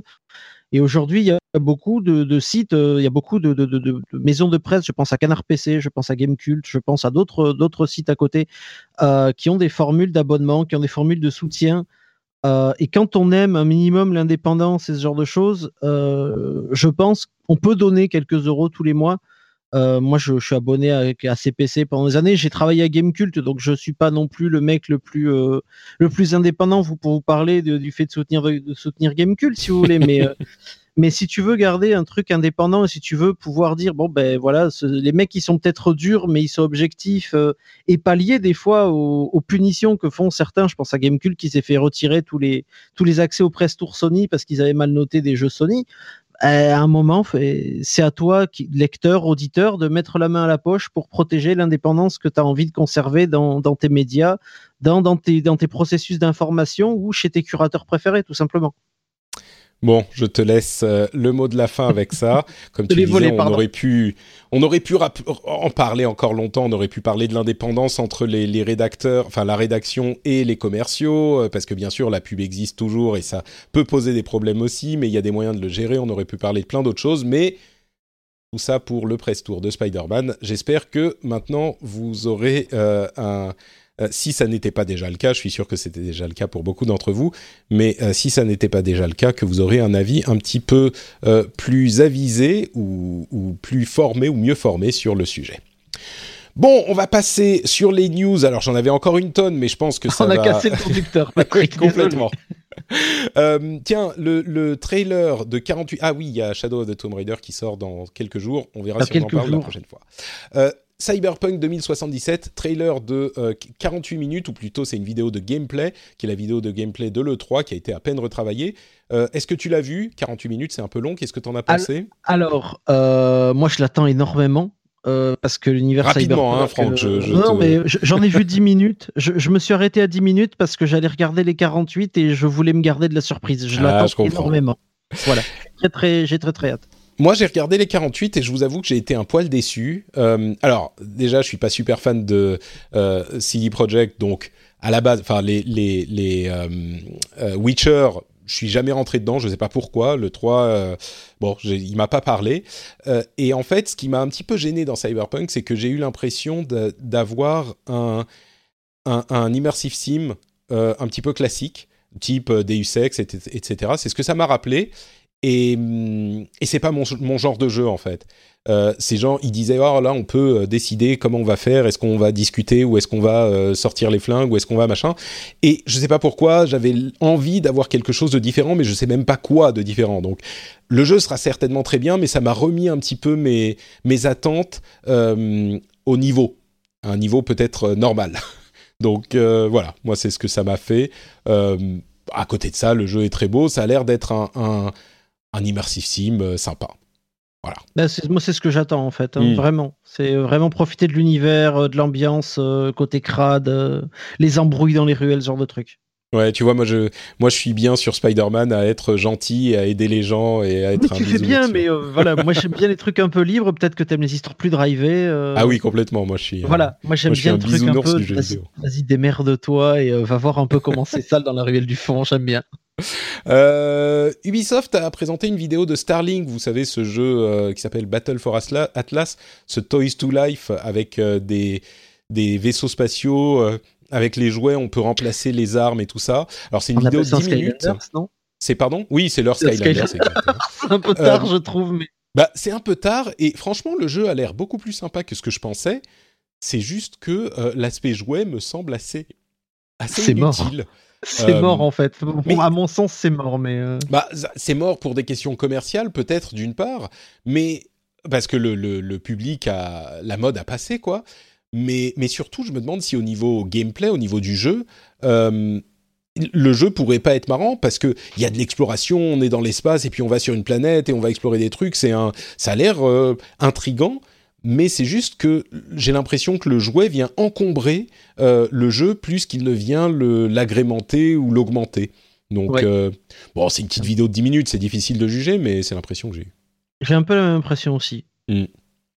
Anthem, alors il y a une, euh, vidéo de, de BioWare, de BioWare, qui a voulu appuyer sur le fait que oui oui il y a beaucoup de coopératifs de jeux en coop mais c'est vraiment un jeu solo aussi si vous le voulez avec euh, une histoire une narration euh, des choix euh, des, des, possibilités de romance avec des personnages machin. C'est marrant parce que ils le disent ils le répètent et tout ce que je vois du jeu me dit le contraire. Bah oui, c'est normal. Mais et même dans leurs vidéos, ils montrent le solo. J'ai l'impression que c'est tellement euh, surface euh, euh, artificielle, la partie solo, que ça me détourne pas du tout de l'idée que c'est vraiment un Destiny-like, quoi. Donc, ah, c'est pas vraiment un Destiny-like, je le verrais plus, tu vois, comme un The Division. Euh, ou The Division, tu peux faire toute l'histoire solo et tu peux taguer avec tes potes pour aller faire les missions. J'espère que ça restera fluide. je dois avouer, je suis faible, même si j'achète plus les jeux. Il y a depuis un moment, Anthem quand même me fait de l'œil. Surtout, ah bah, moi aussi, oui. Voilà, parce que Mass Effect Andromeda, euh, j'ai eu très très mal. Hein euh, faut bien le dire, BioWare, je leur en veux. Après avoir passé euh, presque 500 heures sur Dragon Age Inquisition, voir Mass Effect Andromeda, ça m'a fait mal partout. Donc en thème, j'attends parce que bah, je, suis en, je, suis en, manque de Destiny, vu que je ne vais pas faire Forsaken de suite, je pense, et il y a des grosses armures, donc ça peut être cool. Mais on est sur, je pense, ah, surtout, il y a des grosses armures qui ressemblent à Iron Man, donc euh, ça forcément. Euh, ouais, ça y a, ouais, voilà, la Hulkbuster. Tu connais mon faible pour la Hulkbuster, donc je sais ce que je vais jouer. Mais oui, le problème, à mon sens, c'est qu'on nous montre pas assez le côté euh, story-driven de on va tenir sa route solo et puis on peut jouer avec ses potes si on a envie. Et même la partie. peut montrer ce naturel en fait? Même la vidéo où ils vous disent si si si, on est très story solo, story solo, pas de problème. Moi, ça m'a pas convaincu, donc euh, bon. À voir. Euh, on a eu des vidéos pour euh, le mode Battle Royale de Black Ops et le mode Battle Royale de Battlefield. Pourquoi tu ricanes? Everyday New Battle Royale. C'est ça. Mais comme je le disais à l'E3, moi, franchement, je suis pas tu sais, on évoquait les jeux de combat il y a bon une heure et demie, j'allais dire il y a dix mhm. minutes, mais ça fait déjà une heure et demie. On a foiré le euh, conducteur. on évoquait, on évoquait les jeux de combat. Combien de jeux de combat copiés ont été, ont donné des trucs, des séries vraiment sympas, des trucs petit peu différent, suffisamment différent pour euh, agrémenter le genre qui a été créé par, euh, par Street Fighter finalement? Euh, là, on est peut-être dans le même type de contexte, et quand on voit le trailer de, du Battle Royale de Call of Duty par exemple, alors c'est euh, on a des véhicules, regardez des véhicules, là on est dans des véhicules et il y a aussi des véhicules, c'est genre les trois quarts euh, dans des véhicules, mais franchement c'est péchu, ça a l'air sympa, pourquoi pas avoir un mode Battle Royale avec la, la, la le gameplay, la mécanique de, de Call of Duty, moi je, je suis Bon, je suis pas spécialement client des, des Battle Royale et je suis plus client des Call of Duty, mais il y a plus, y a plus de solo dans Call of, donc euh, moi, non, je, mais bah, c'est ça. Et puis Battlefield, effectivement, il y a jeu des multi. Et Battlefield, il y a effectivement des éléments euh, de, de, de, du mode conquête qui sont inclus dans le truc Battle Royale. Euh, il y a des objectifs, donc euh, des trucs en équipe. Enfin, D'ailleurs, entre parenthèses, Battlefield décalé à novembre, ils se sont retrouvés coincés entre euh, Call of Duty et Red Dead Redemption. Ils se sont dit, bon, on va plutôt aller vers novembre, ça sera un petit peu plus libre, et à mon avis, bizarre, ils ont pas d'ailleurs, euh, c'est bizarre, Patrick, de, de, de décaler euh, de cette manière Battlefield pour le sauver, quand euh, Electronic Arts n'a pas daigné avoir le minimum de décence à propos de Titanfall 2 qu'ils ont laissé en étau entre Call of et BF. C'est ce que dit tout le monde. Ah oui, non, mais C'est ce que je... dit tout le monde. Ils ont appris leur leçon, en fait, euh, Ouais, pour faire mais un Titanfall anglicisme. 2 a encore souffert parce que c'est- un grand jeu avec un grand Mm. solo que je recommande vraiment. Le solo Mm. est fabuleux. Et ben là, espérons qu'ils réussiront à se à se euh, à ne pas se rater avec euh, Battlefield. Mais moi, je trouve franchement les modes euh, les modes Battle Royale, pourquoi pas? Moi, je, je- mon, mon, mon- ma réaction à l'origine était aussi un petit peu ah tout le monde fait son Battle Royale et oui c'est le cas, mais euh, mais mais c'est intéressant. Il peut y avoir des trucs différents, de rechercher le cette mécanique hyper poussée, euh, pourquoi pas? 60 balles de Battle Royale, ce sera non. Bon, C'est non Voilà. pour moi aussi, mais c'est parce que c'est Call of On m'a offert PUBG parce que je voulais pas l'acheter. J'ai joué aussi à Fortnite. euh, j'ai ma dose. C'est les Tu sais, c'est marrant, je parlais à des élèves euh, pour mon émission en anglais. Il y a quelques Mhm. mois, je parlais à des élèves de, euh, de je crois que c'était une classe de troisième euh, ou, ou de, de seconde, troisième peut-être.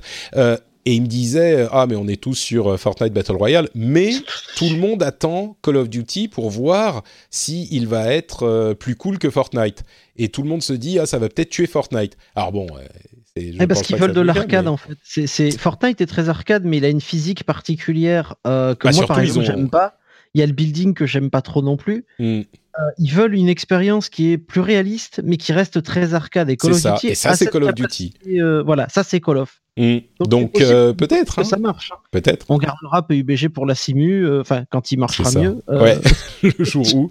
Enfin, en même temps, à tu sais. dans, dans, dans quelques temps, là, il y a pas dans, dans quelques semaines, on a les mises à jour avec le training et le reste qui arrive. Tu pourras en parler Ah, aussi. super, oui. Tu vas t'amuser. Ouais. Entre parenthèses, il y a un nouveau mode dans Fortnite. Tu sais, ils, ils sont, je le dis à chaque fois, mais ils sont tellement inventifs chez Epic. Le nouveau mode chasse au trésor, je sais pas si tu l'as Mhm. vu, mais Ouais, t'es ouais. divisé en équipes et tu dois euh, voler un, un morceau de, enfin, tu dois ouvrir un coffre et puis t'échapper avec le, le truc du coffre. Et il y en a quatre sur le le- l'île. Et enfin, c'est tellement inventif, c'est tellement malin. Ils sont et- le mode- le euh, Battle Royale est tellement propice à ce genre de modification et d'aménagement, je trouve ça magnifique, quoi.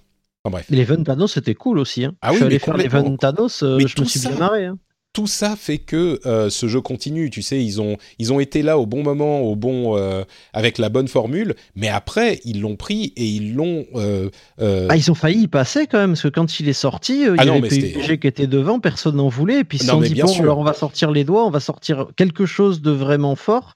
Le Battle Royale arrive, et les mecs, ils ont eu, derrière, PUBG s'est planté avec la sortie de, de la deuxième map, et ça a été trois mois un peu totalement infernaux, vu que le- les serveurs marchaient pas, il y avait du cheat partout, enfin, c'était l'enfer. Non, mais c'est au- au-delà de ça. Il y avait aussi euh, Fortnite. Évidemment, ils sont arrivés. C'est ça que je veux dire. Ils sont arrivés au bon moment avec le bon Ah truc. oui. C'était et puis surtout en free-to-play, etc. Mais ce que je veux dire, c'est que depuis ce moment, ils ont tellement bien géré le truc que c'est pas Ah, exemplaire. étonnant que. Là-dessus, c'est Ouais. exemplaire. C'est tout ce que Blue Hole aurait dû faire sur PUBG, malheureusement, parce qu'ils ont, ils ont autant, si c'est pas plus d'argent que, que Fortnite. Oh, plus Mais maintenant, après- je pense. Mais Ah, si, si, si, si. Bah, ils ont quand même engrangé euh, l'équivalent d'un milliard 500 millions de dollars, si tu veux. Donc, ils les ont, les milliards. Mais la question bien. que je, bah, en fait, c'est Blue Wall qui se porte bien. C'est ça qui m'inquiète.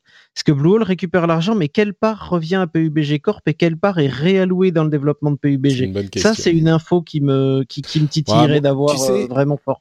Le problème, en fait, euh, je vais reciter euh, Blizzard, c'était Rob Pardo à l'époque, quand il y travaillait encore, qui disait euh, on peut pas faire un bébé en, en mettant neuf femmes enceintes. on peut pas faire un bébé en un mois en mettant neuf femmes enceintes dans une chambre.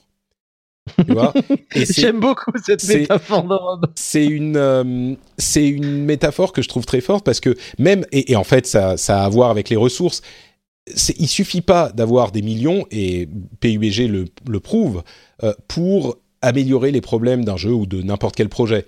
Il faut, euh, il y a des choses qui prennent du temps. Il y a même pour construire une équipe, ça prend du temps. Il faut que les gens s'habituent au truc. Enfin, ils ont clairement euh, PUBG, ils ont été frappés par la popularité de leur projet sans et ils s'y attendaient pas et c'est pas facile de s'adapter à ce type de nouveau contexte alors que Epic ils ont euh, ils ont déjà eu des gros projets, des trucs très populaires, et donc je pense qu'ils avaient plus même au niveau de la culture d'entreprise, tu sais, euh, ah, de comment gérer ce genre de projet. Ah, c'est eux qui font le moteur aussi, donc euh, ils, ont, la meilleure connaissance possible du moteur. Après, ils ont réinvesti. Tencent leur laisse cette liberté, parce que Tencent, le géant chinois des communications, le, possède 40% d'Epic. Euh, donc par extension, ils possèdent aussi une petite partie de, PUBG puisque c'est leur argent qui leur revient.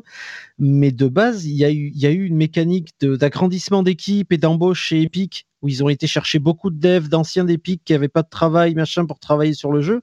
Là où j'ai l'impression que chez Blue Wall, l'équipe a pas eu d'augmentation de, taille suffisante et que les mecs ils sont limités dans leur moyens dans le personnel en fait dans leurs moyens de personnel ce qui fait que ben, les mecs, ils n'arrivent pas à gérer euh, tout ce qu'il y a à gérer. Et, c'est là où l'argent est important aussi, et où je ne sais pas aussi, si oui, Blue Wall reverse l'argent au studio, mais il suffirait mettre ils en plus ont de moyens assez, pour embaucher euh, des gens et travailler aussi. oui, c'est ça, ils en ont assez pour embaucher des gens, tu vois. Peut-être qu'ils n'ont ah, pas les toilettes en or euh, comme ils peuvent, tripler, ils peuvent tripler les équipes et mettre des, toilettes en or, comme tu dis, il n'y aura pas de souci. Ils ont toujours derrière un beau bas de laine. Bon, Ubisoft, entre parenthèses, a annoncé qu'il n'y aurait pas d'Assassin's Creed en 2019. Ce que je trouve pas mal en fait, s'ils sont sur, s'ils reviennent pas sur un rythme annuel, mais sur un rythme euh, un an ils font un nouveau truc et puis une déclinaison l'année suivante comme c'est le cas avec Odyssey euh, cette année et puis l'année suivante un truc euh, une année de pause ça peut être un bon rythme pour je, le, je, je, je, suis heureux que Ubisoft ait enfin eu l'intelligence de, de, faire une pause dans sa série annuelle qui s'est soufflée c'est très important pour la créativité, on le sait. Euh, les jeux, les jeux annuels euh, s'essoufflent. Call of Duty s'est essoufflé. Euh, Battlefield euh, était, il est plus annuel, Battlefield. très longtemps. voilà, il, alterne avec Battlefront maintenant. Voilà, tu vois, ils a... pardon. Rire nerveux, Battlefront, j'ai mal, pardon. Mais non, non, mais c'est important de pas avoir des séries annuelles qui t'étouffent. C'est pour ça que Destiny aussi a du mal, c'est que tous les ans il y a un nouveau contenu qui sort et tu n'as jamais de pause. Donc les studios a jamais de pause et il faut il faut laisser reposer tes créatifs. Il faut les faire travailler sur d'autres projets pour, euh, pour que les mecs puissent s'inspirer, puissent voir autre chose, euh, euh, tabler sur d'autres IP tout simplement pour pouvoir diversifier ton offre aussi. Je crois qu'il y a de ça. Il y a aussi laisser le temps aux choses de se faire. Bah oui. On a vu par exemple le Battle for Azeroth, on en parlait avant le, le, début de l'émission. L'extension de World of Warcraft qui vient de sortir il y a quelques semaines Blizzard a annoncé que c'était l'extension qui s'est vendue le plus vite de l'histoire du jeu. Elle a pris 4 euh, ans.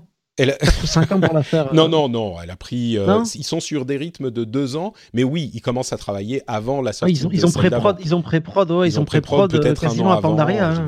Et c'est quand ils ont décidé de, qu'ils n'allaient pas essayer de faire des extensions tous les ans comme ils l'avaient promis au départ, quand ils ont finalement décidé, bon, bah ça marche pas, on va laisser le temps aux extensions de se faire, que vraiment la qualité est clairement remontée. Et, le fait que Battle for Azeroth soit ce que ça veut dire le, la, plus vendue, enfin la plus rapidement vendue, euh, c'est une donnée qu'il compte depuis très longtemps hein, sur ces, euh, jeux euh, chez Blizzard, c'est le nombre de ventes en 24 heures. Alors le chiffre est un tout petit peu biaisé parce que il compte les précommandes et c'est depuis L'extension précédente, il y a du contenu bonus euh, dans le jeu actuel pour les gens qui précommandent l'extension suivante, ce qui veut dire qu'il y a une raison de précommander, donc euh, les gens précommandent plus, mais ce qui est intéressant, c'est que le contenu disponible pour cette extension-là, Battle for Azeroth, était moins intéressant que le contenu qui était disponible pour l'extension précédente, euh, Légion, qui était une nouvelle classe de personnages. Donc, mhm. et, pourtant, Battle for Azeroth s'est euh, vendu plus rapidement. Ils sont à 3,4 millions de copies vendues euh, en 24 heures, et ils ont fait mieux que toutes les extensions précédentes. Le, celle d'avant, c'était euh, Cataclysme et, si je ne m'abuse, Lich King? Non, non, non, non, c'était Warlords of Draenor qui avait fait 3,3 ah. millions. Mais donc même Légion, qui avait un contenu plus intéressant, ne s'était pas vendu euh, aussi vite et autant. Donc, enfin, moi je comprends. Il n'était pas aussi riche aussi Légion. Euh, Ils étaient pas. il n'était pas aussi riche Légion euh, par rapport à, Battle for Azeroth. Moi je trouve, moi, je trouve qu'il avait plus de choses. Hein. Ah ouais? Parce que tu as tous les. je trouve que le. moi, j'ai dans ma bande, j'en ai deux ou trois qui sont euh, depuis trois mois, euh, tu vois. Ça y est, il y a Baf qui arrive, il y a Baf qui arrive. Vite, bon, j'ai fait une bêtise, j'ai repris six mois d'abo. Bon, t'es faible, on sait, vas-y, joue. Euh, des bisous Doki d'ailleurs. mais. mais c'est ça, les mecs, il y a eu les pré-events, tout le changement. Ah, il y a eu des trucs. En fait, ce qui s'est passé, c'était très malin. C'était au niveau narration là-dessus. Ouais, c'était au niveau narration, la préparation avec euh, le combat entre la Horde et l'Alliance, les euh, chefs de faction, etc. Et puis les débats sur est-ce qu'elle pourrait faire ça, est-ce qu'elle a le droit, est-ce qu'elle n'a pas le droit. Non, c'est pas juste, c'est pas éthique, c'est pas machin. Ça a fait beaucoup de bruit, c'est vrai. Mais franchement, moi, quand j'ai vu la news tomber, j'en revenais pas quoi.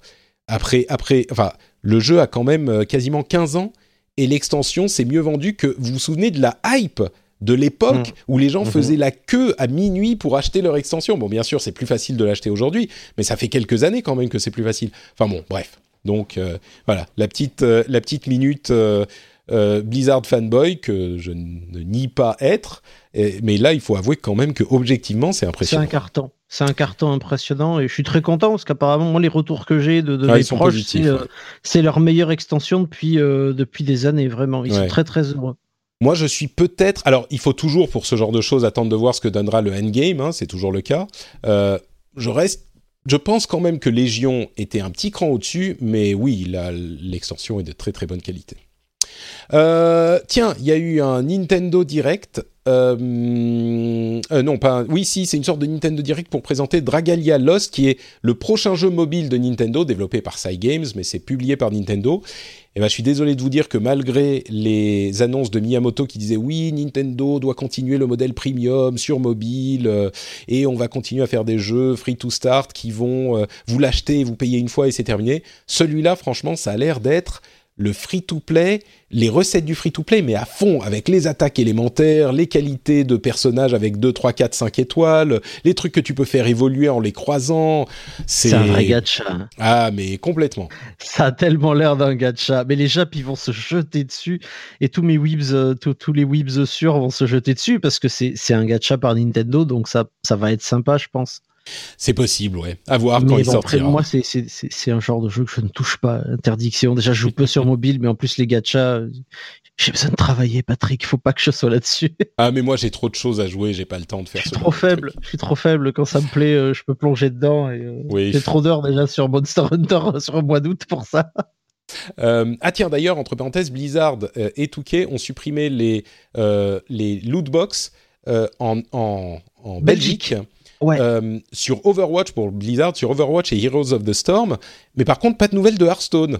Et moi ça m'a un petit peu frustré. Ça a été annoncé un dimanche, euh, je crois, ou peut-être je sais plus. Mais on parlait des journalistes, euh, ils sont très très bien. Hein, vous êtes tous formidables les enfants. Mais pourquoi est-ce que personne, j'ai l'impression que personne n'a passé un coup de fil à Blizzard pour dire mais qu'en est-il de Hearthstone? J'ai vu personne s'inquiéter de la chose. Parce que c'est quand même, enfin, oui, c'est un autre modèle et Hearthstone n'existe pas sans lootbox, mais enfin, s'il se conforme à la loi, il se conforme à la loi. Et Hearthstone, il y a des lootbox que je sache. C'est des paquets de euh, cartes. En fait, le, le, le oui, non, mais c'est des pas à chier, avec. Euh. Oui, non, mais c'est, j'ai eu ce débat il y a pas très longtemps justement sur hmm. sur les cartes Magic, sur les boosters de cartes Magic ou les cartes Pokémon enfin tous les boosters de TCG en fait. C'est un TCG où tu as l'assurance d'avoir euh, un certain nombre de rares, un certain nombre d'incommon, un certain nombre de communes. Ah, je pense pas que la Belgique fasse la différence. Hein. À mon avis, pour eux, c'est des lootbox et c'est des Ça a été compliqué. Hmm. C'est du coup, tu, tu, peux quantifier le truc et tu peux, tu peux recycler. Enfin, les mécaniques sont un peu différentes. Donc, il y avait eu ce problème sur Magic il y a pas mal d'années et ça a été réglé. Je suppose que c'est passé entre les mailles du filet pour hmm. cette raison.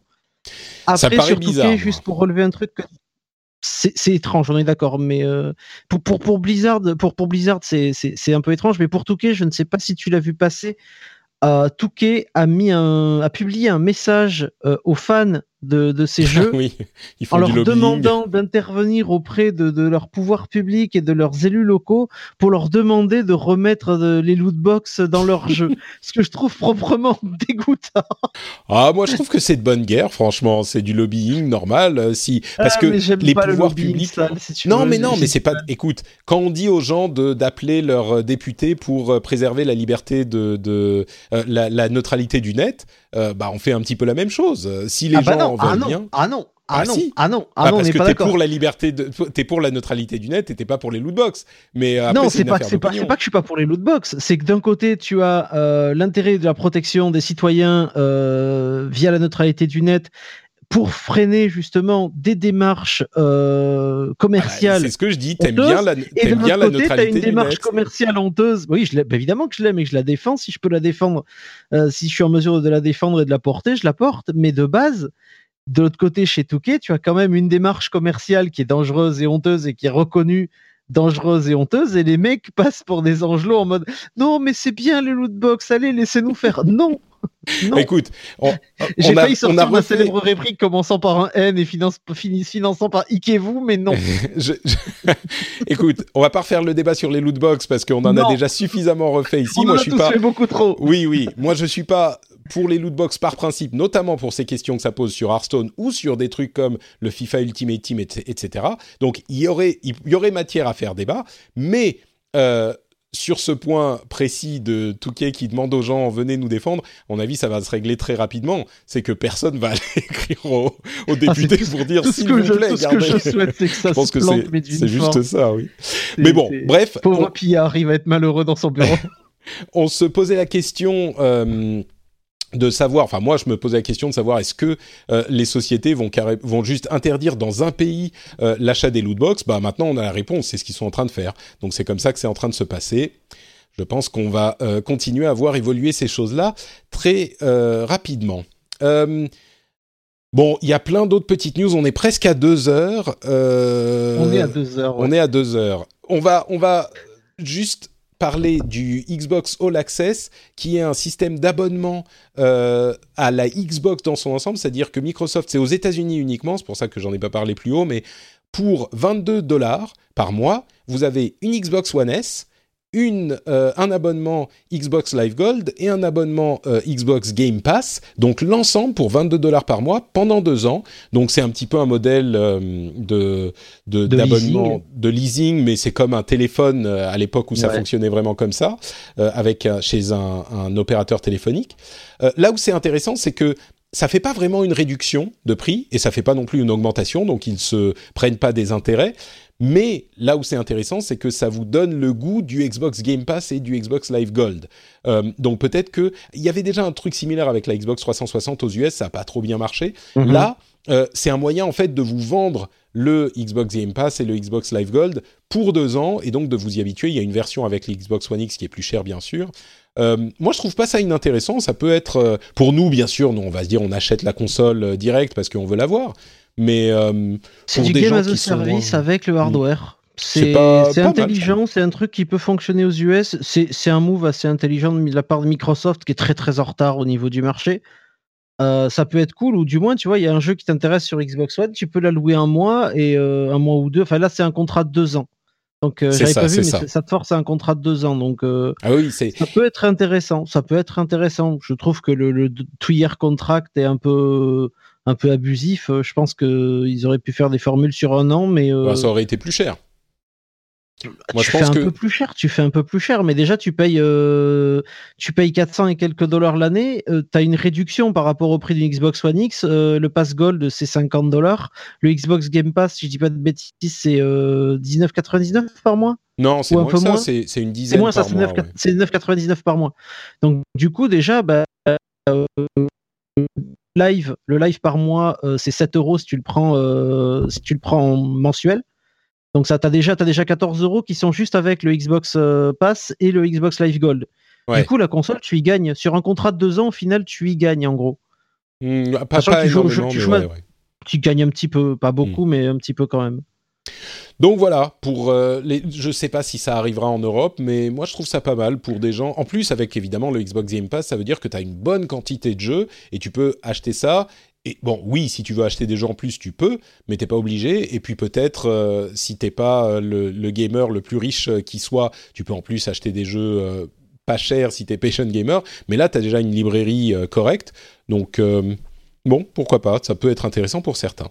Mais bon, clairement, je pense que c'est pas pour le public qui écoute euh, nos, ce type d'émissions, qui sont peut-être un petit peu non, plus. c'est du streaming aussi, donc ça va être difficile. Ah mais non, le, Game Pass, c'est pas du streaming, hein, attention. Non, non, le- mais t'as le, t'as le- le service de streaming avec, et aux États-Unis, c'est c'est quand même pas Mais- mal utilisé. Non, non, je te Euh, contredis. Euh, le, le Game Pass, c'est pas du streaming et ils ont pas de streaming chez Microsoft. C'est Sony. ils ont pas encore le streaming? Non, ils ont annoncé qu'ils travaillaient dessus. Mais le Game Ah, Pass, d'accord. tu Non, Je installes croyais les qu'ils jeux. avaient déjà sorti, tu vois. Ouais. Je me suis mélangé Oh, les ça va arriver. Ça va arriver, et notamment avec la prochaine console, le projet Scarlett, qui risque d'être euh, Ouais. mi-physique. Enfin, on aura le choix entre On physique et streaming, quoi. Ouais. Sony le fait, Sony le fait. Ah ça oui, le ça, PS le- Now fonctionne pas mal. Là, Euh, là, tu peux jouer à Bloodborne sur ton PC via, euh, via le service, ça peut être marrant, quoi. Et exactement, d'ailleurs, Bloodborne est inclus dans le PlayStation Now. Donc, si vous, jouez, vous voulez jouer à Bloodborne sur PC, bah, vous pouvez vous abonner au PlayStation Now et jouer sur PC. C'est possible. Un très bon jeu. Bon, euh, est-ce qu'il y a d'autres sujets que tu voudrais évoquer? Il y a Two Point Hospital qui est sorti, il y a Subnautica qui a une extension, il y a euh, Onimusha qui le, le, le premier qui ressort sur euh, PC, PS4 et Switch, qui pourrait annoncer un nouveau Onimusha. Street, Streets of. Rage 4 qui arrive, euh, l'Overwatch League qui aura une franchise à Paris, ça, ça me fait sauter de joie. R-Type Ouais. Dimensions qui est euh, qui arrive sur Switch, les, les légendaires R-Type de ma jeunesse. Un truc qui, que tu voulais évoquer là-dedans? Euh, déjà, à commencer par Onimusha, parce que je suis un fanboy absolu de la série. D'accord. Euh, et que donc euh, je sais que je le prendrai en début d'année, je le referai parce que j'ai beaucoup aimé ça et qu'on en a parlé dans plein d'émissions, notamment les tauliers, où je dis à chaque fois, euh, c'est un jeu qui manque, c'est un jeu avec un univers qui est riche et des persos qui sont cool. Donc c'est ça manquait, je suis content que ça revienne. L'Overwatch League, euh, en tant que, que fanatique de Reinhardt, je suis très content euh, que, que l'Overwatch League arrive avec une franchise à Paris et je soutiens nos potes euh, du 6 français qui sont euh, Complètement. qui sont à fond avec AKM. D'ailleurs, il y aura peut-être une petite interview d'AKM bientôt chez moi. D'accord, on attend ça avec impatience parce que c'est un bon jeu et c'est c'est la fête. quoi. C'est toujours plaisant. Et Bulldozer, il défonce. Très très sympa. Oui, et le 6 d'ailleurs, pour ceux qui ne savent pas, c'est avec le 6, c'est une, euh, une initiative de l'équipe de France d'Overwatch qui participe à la World Cup, euh, qui a été menée d'une main de maître euh, par. euh, alors l'année dernière, c'était Trauma, je crois que c'était Dégain et AlphaCast, je crois. Enfin, il y a une autre équipe aujourd'hui, dont, dont Trauma et enfin Manaberry fait la musique. Enfin bref, c'est des gens très sympas et et, et c'est du branding comme on en a rarement vu sur sur euh, l'e-sport. C'est vraiment bien foutu en, en- en- dans ce contexte. Ça serait, moi, je recommanderais à, à l'équipe euh, parisienne d'aller voir du côté de, de l'équipe de manage, qui manage le, le, le- avec le 6 euh, pour voir s'il y a des gens qui voudraient bosser chez eux. Ça serait une bonne idée, je pense. Et bref. Carrément. Euh, bon, voilà, je pense qu'on va, on a fait le tour euh, de tous les sujets. Il y aurait d'autres choses à évoquer comme le le label. euh, le label européen et américain, il y a des achats in-game dans ce jeu qui est euh, euh, apposé, c'est Peggy, je crois, qui a adopté ça, et Oui. qui, comme on l'avait dit à l'époque où ils ont pris la décision, ne sert à rien parce que ça différencie pas entre les différents achats en jeu. Bon, ça dit quand même oui, il y en a, ou oui ou non, il y en a pas. euh, pour les parents, peut-être qui veulent avoir une info simple. Moi, j'aurais aimé qu'il y ait une différence, mais ensuite la différence compliqué à faire. Est-ce que c'est des loot box? Est-ce que c'est des DLC Est-ce que c'est des annual pass? Est-ce que c'est euh, c'est difficile? Mais bon. En tout cas, maintenant le label existe. Et quoi d'autre? Des problèmes en Chine. Les jeux vidéo sont euh, visiblement un petit peu attaqués par les autorités chinoises de toutes parts. Ça va être dur pour les gens qui ont du business là-bas. Euh, Il y a Oh, qui est un... Il y a Tencent. Oui, mais tu sais, euh, franchement, ils sont. Il y a, un vrai, une vraie offensive là. Ils sont en train de dire, euh, on veut réduire la quantité de jeux que jouent les jeunes parce que ça leur, ça leur détériore la vue. Tu sais, c'est des, des, trucs du genre, c'est le, le bureau de la culture et du machin. Enfin, c'est surtout, c'est surtout qu'il passe plus de temps dans les cybercafés qu'à obéir ça, exactement. au grand précepte du petit livre rouge. Donc, du coup, ça leur fout un peu les boules. Et puis, ça les ouvre, ça les, ça les fait s'ouvrir vers l'Occident et l'extérieur alors qu'ils sont en train d'essayer de contrôler un maximum la population. C'est possible, c'est possible. Ouais. Est-ce que tu as entendu parler de cool. Scum ce jeu oui, qui, bien qui, sûr. Qui, a, qui est très populaire sur Steam? Moi, je l'ai vu passer à droite à gauche. C'est quoi C'est un survival en prison, c'est ça? C'est à moitié survival, ouais. C'est il y a un petit côté, euh, on retrouve un petit côté Daisy à l'intérieur en fait, euh, c'est-à-dire de la survie. Euh, il y a un mélange entre Daisy, Rust, un peu de PUBG pour les parties baston parce que ça y ressemble quand même pas mal. Mm. J'y suis pas encore allé parce que moi j'ai des scouts qui sont sont des early adopters de ce genre de jeu et tout. Et euh, c'est pas mal du tout. C'est pas mal du tout. C'est pas ma cam, clairement, parce que j'ai déjà beaucoup, beaucoup joué euh, au, au, mode Arma euh, Daisy qu'il y avait autrefois. Donc j'ai un peu fait le tour du genre et un peu fait le tour de ce qu'on peut y faire à l'intérieur. Mais euh, c'est une belle, c'est un beau lancement en fait. 700 000 joueurs, c'est pas mal. Complètement, ouais. À voir si ça se transforme euh, à, à, terme en, en, phénomène plus que phénomène du moment, mais en tout cas, c'est clairement en ce moment euh, bah, le phénomène de ce moment, quoi. Donc. Mmh. Voilà, voilà. Et je pense que ça va être tout pour cet épisode euh, XXL. Merci à toi, Franck, d'avoir passé tout ce temps avec moi. Bah, merci, euh, Patrick, de m'avoir invité. Ça m'a fait plaisir. passionnant. Est-ce que tu peux nous dire où on peut retrouver toutes les émissions que tu as évoquées euh, bah, pendant qu'on qu discutait, justement, si les gens en veulent Alors... plus il euh, y en a pas mal, puisqu'on va commencer par l'émission jeux vidéo que je fais depuis 7 ans maintenant, qui s'appelle Les Tauliers, qui est sur radiokawa.com, euh, radiokawa.com slash Les Tauliers. Ça, c'est tous les mois avec euh, Jay, Caféine, euh, Alex Server, Yann et moi, on, parle de jeux vidéo pendant 3 heures en vendredi soir à 22h en direct. Pas forcément bien, pas forcément en étant toujours très poli ou totalement sobre. Ensuite, il y a mon émission Tech, euh, Tech2, qui est sur Blueprint, euh, nouveau bébé, parce que Tech2 avait fait sa première saison sur Kawa. Euh, on essaye un nouveau format, on essaye, on essaye des trucs dans l'univers du podcast, avec par exemple des annonces à l'intérieur du podcast. On n'a pas de Patreon ni rien. Donc on essaye de voir un peu le marché avec Tech2 et la cartouche. Donc ça, c'est sur Blueprint, blueprint.pm. Et puis évidemment, le Marvel Cinematic Universe. Euh, avec Fastkill et Archeon, les clairvoyants sur geekzone.fr. Magnifique. Ça, c'est les trois podcasts principaux, oui. Très très bien, merci beaucoup Franck et allez faire euh, jeter un petit coup d'oreille dans sa direction, euh, ça, je pense que vous ne le regretterez pas. Euh, pour ma part, c'est Note Patrick, j'en oublie ce que je devais dire. Note Patrick sur Twitter, Facebook et Instagram, c'est facile à retenir, hein, c'est Note Patrick, c'est comme Patrick mais avec note devant. Euh, si vous voulez commenter tout ce dont on a discuté et il y a de la matière, vous pouvez venir sur frenchspin.fr et venir commenter dans les commentaires c'est fait pour ça, euh, de l'article. Euh, je serai heureux de vous lire. Vous pouvez le faire aussi sur Twitter, bien sûr, ou euh, sur Facebook, ou là où vous êtes. C'est toujours agréable d'avoir des, discussions éclairées avec les auditeurs.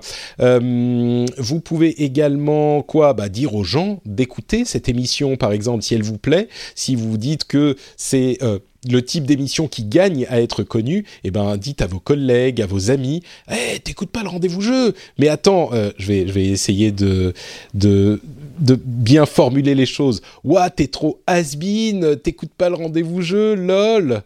Non, ça marche pas. non, okay. Patrick, t'es trop non, vieux pour ces conneries. c'est ça. Décidément, j'ai bien fait de pas partir sur YouTube, je crois.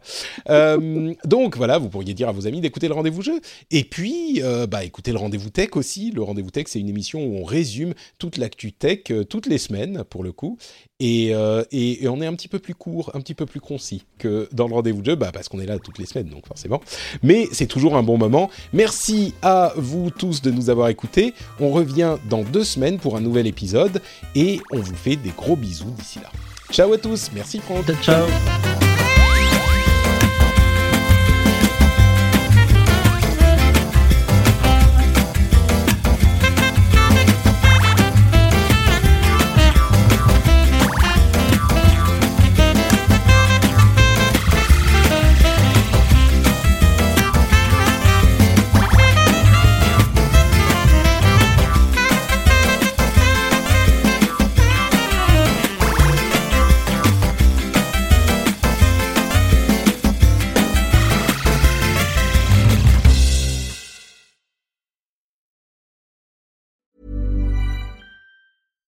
Selling a little or a lot? Shopify helps you do your thing however you cha-ching. Shopify is the global commerce platform that helps you sell at every stage of your business. From the launch your online shop stage to the first real life store stage, all the way to the did we just hit a million orders stage. Shopify is there to help you grow. Shopify helps you turn browsers into buyers with the internet's best converting checkout. 36% better on average compared to other leading commerce platforms because businesses that grow grow with Shopify. Get a $1 per month trial period at shopify.com/work. shopify.com/work. Hi, this is Bachelor Clues from Game of Roses, of course, and I want to talk about Club Med. Everybody knows Club Med has been the pioneer of the all inclusive resort since 1950, with almost 70 resorts worldwide, ranging from beachside destinations in the Caribbean and Mexico to exotic locations like the Maldives and Morocco, or even the mountain destinations like Japan and the European Alps. Dine on delicious gourmet cuisine, enjoy more than 20 activities, and make memories with your family. For more information, visit clubmed.us or call 1 800 Club Med or your travel advisor.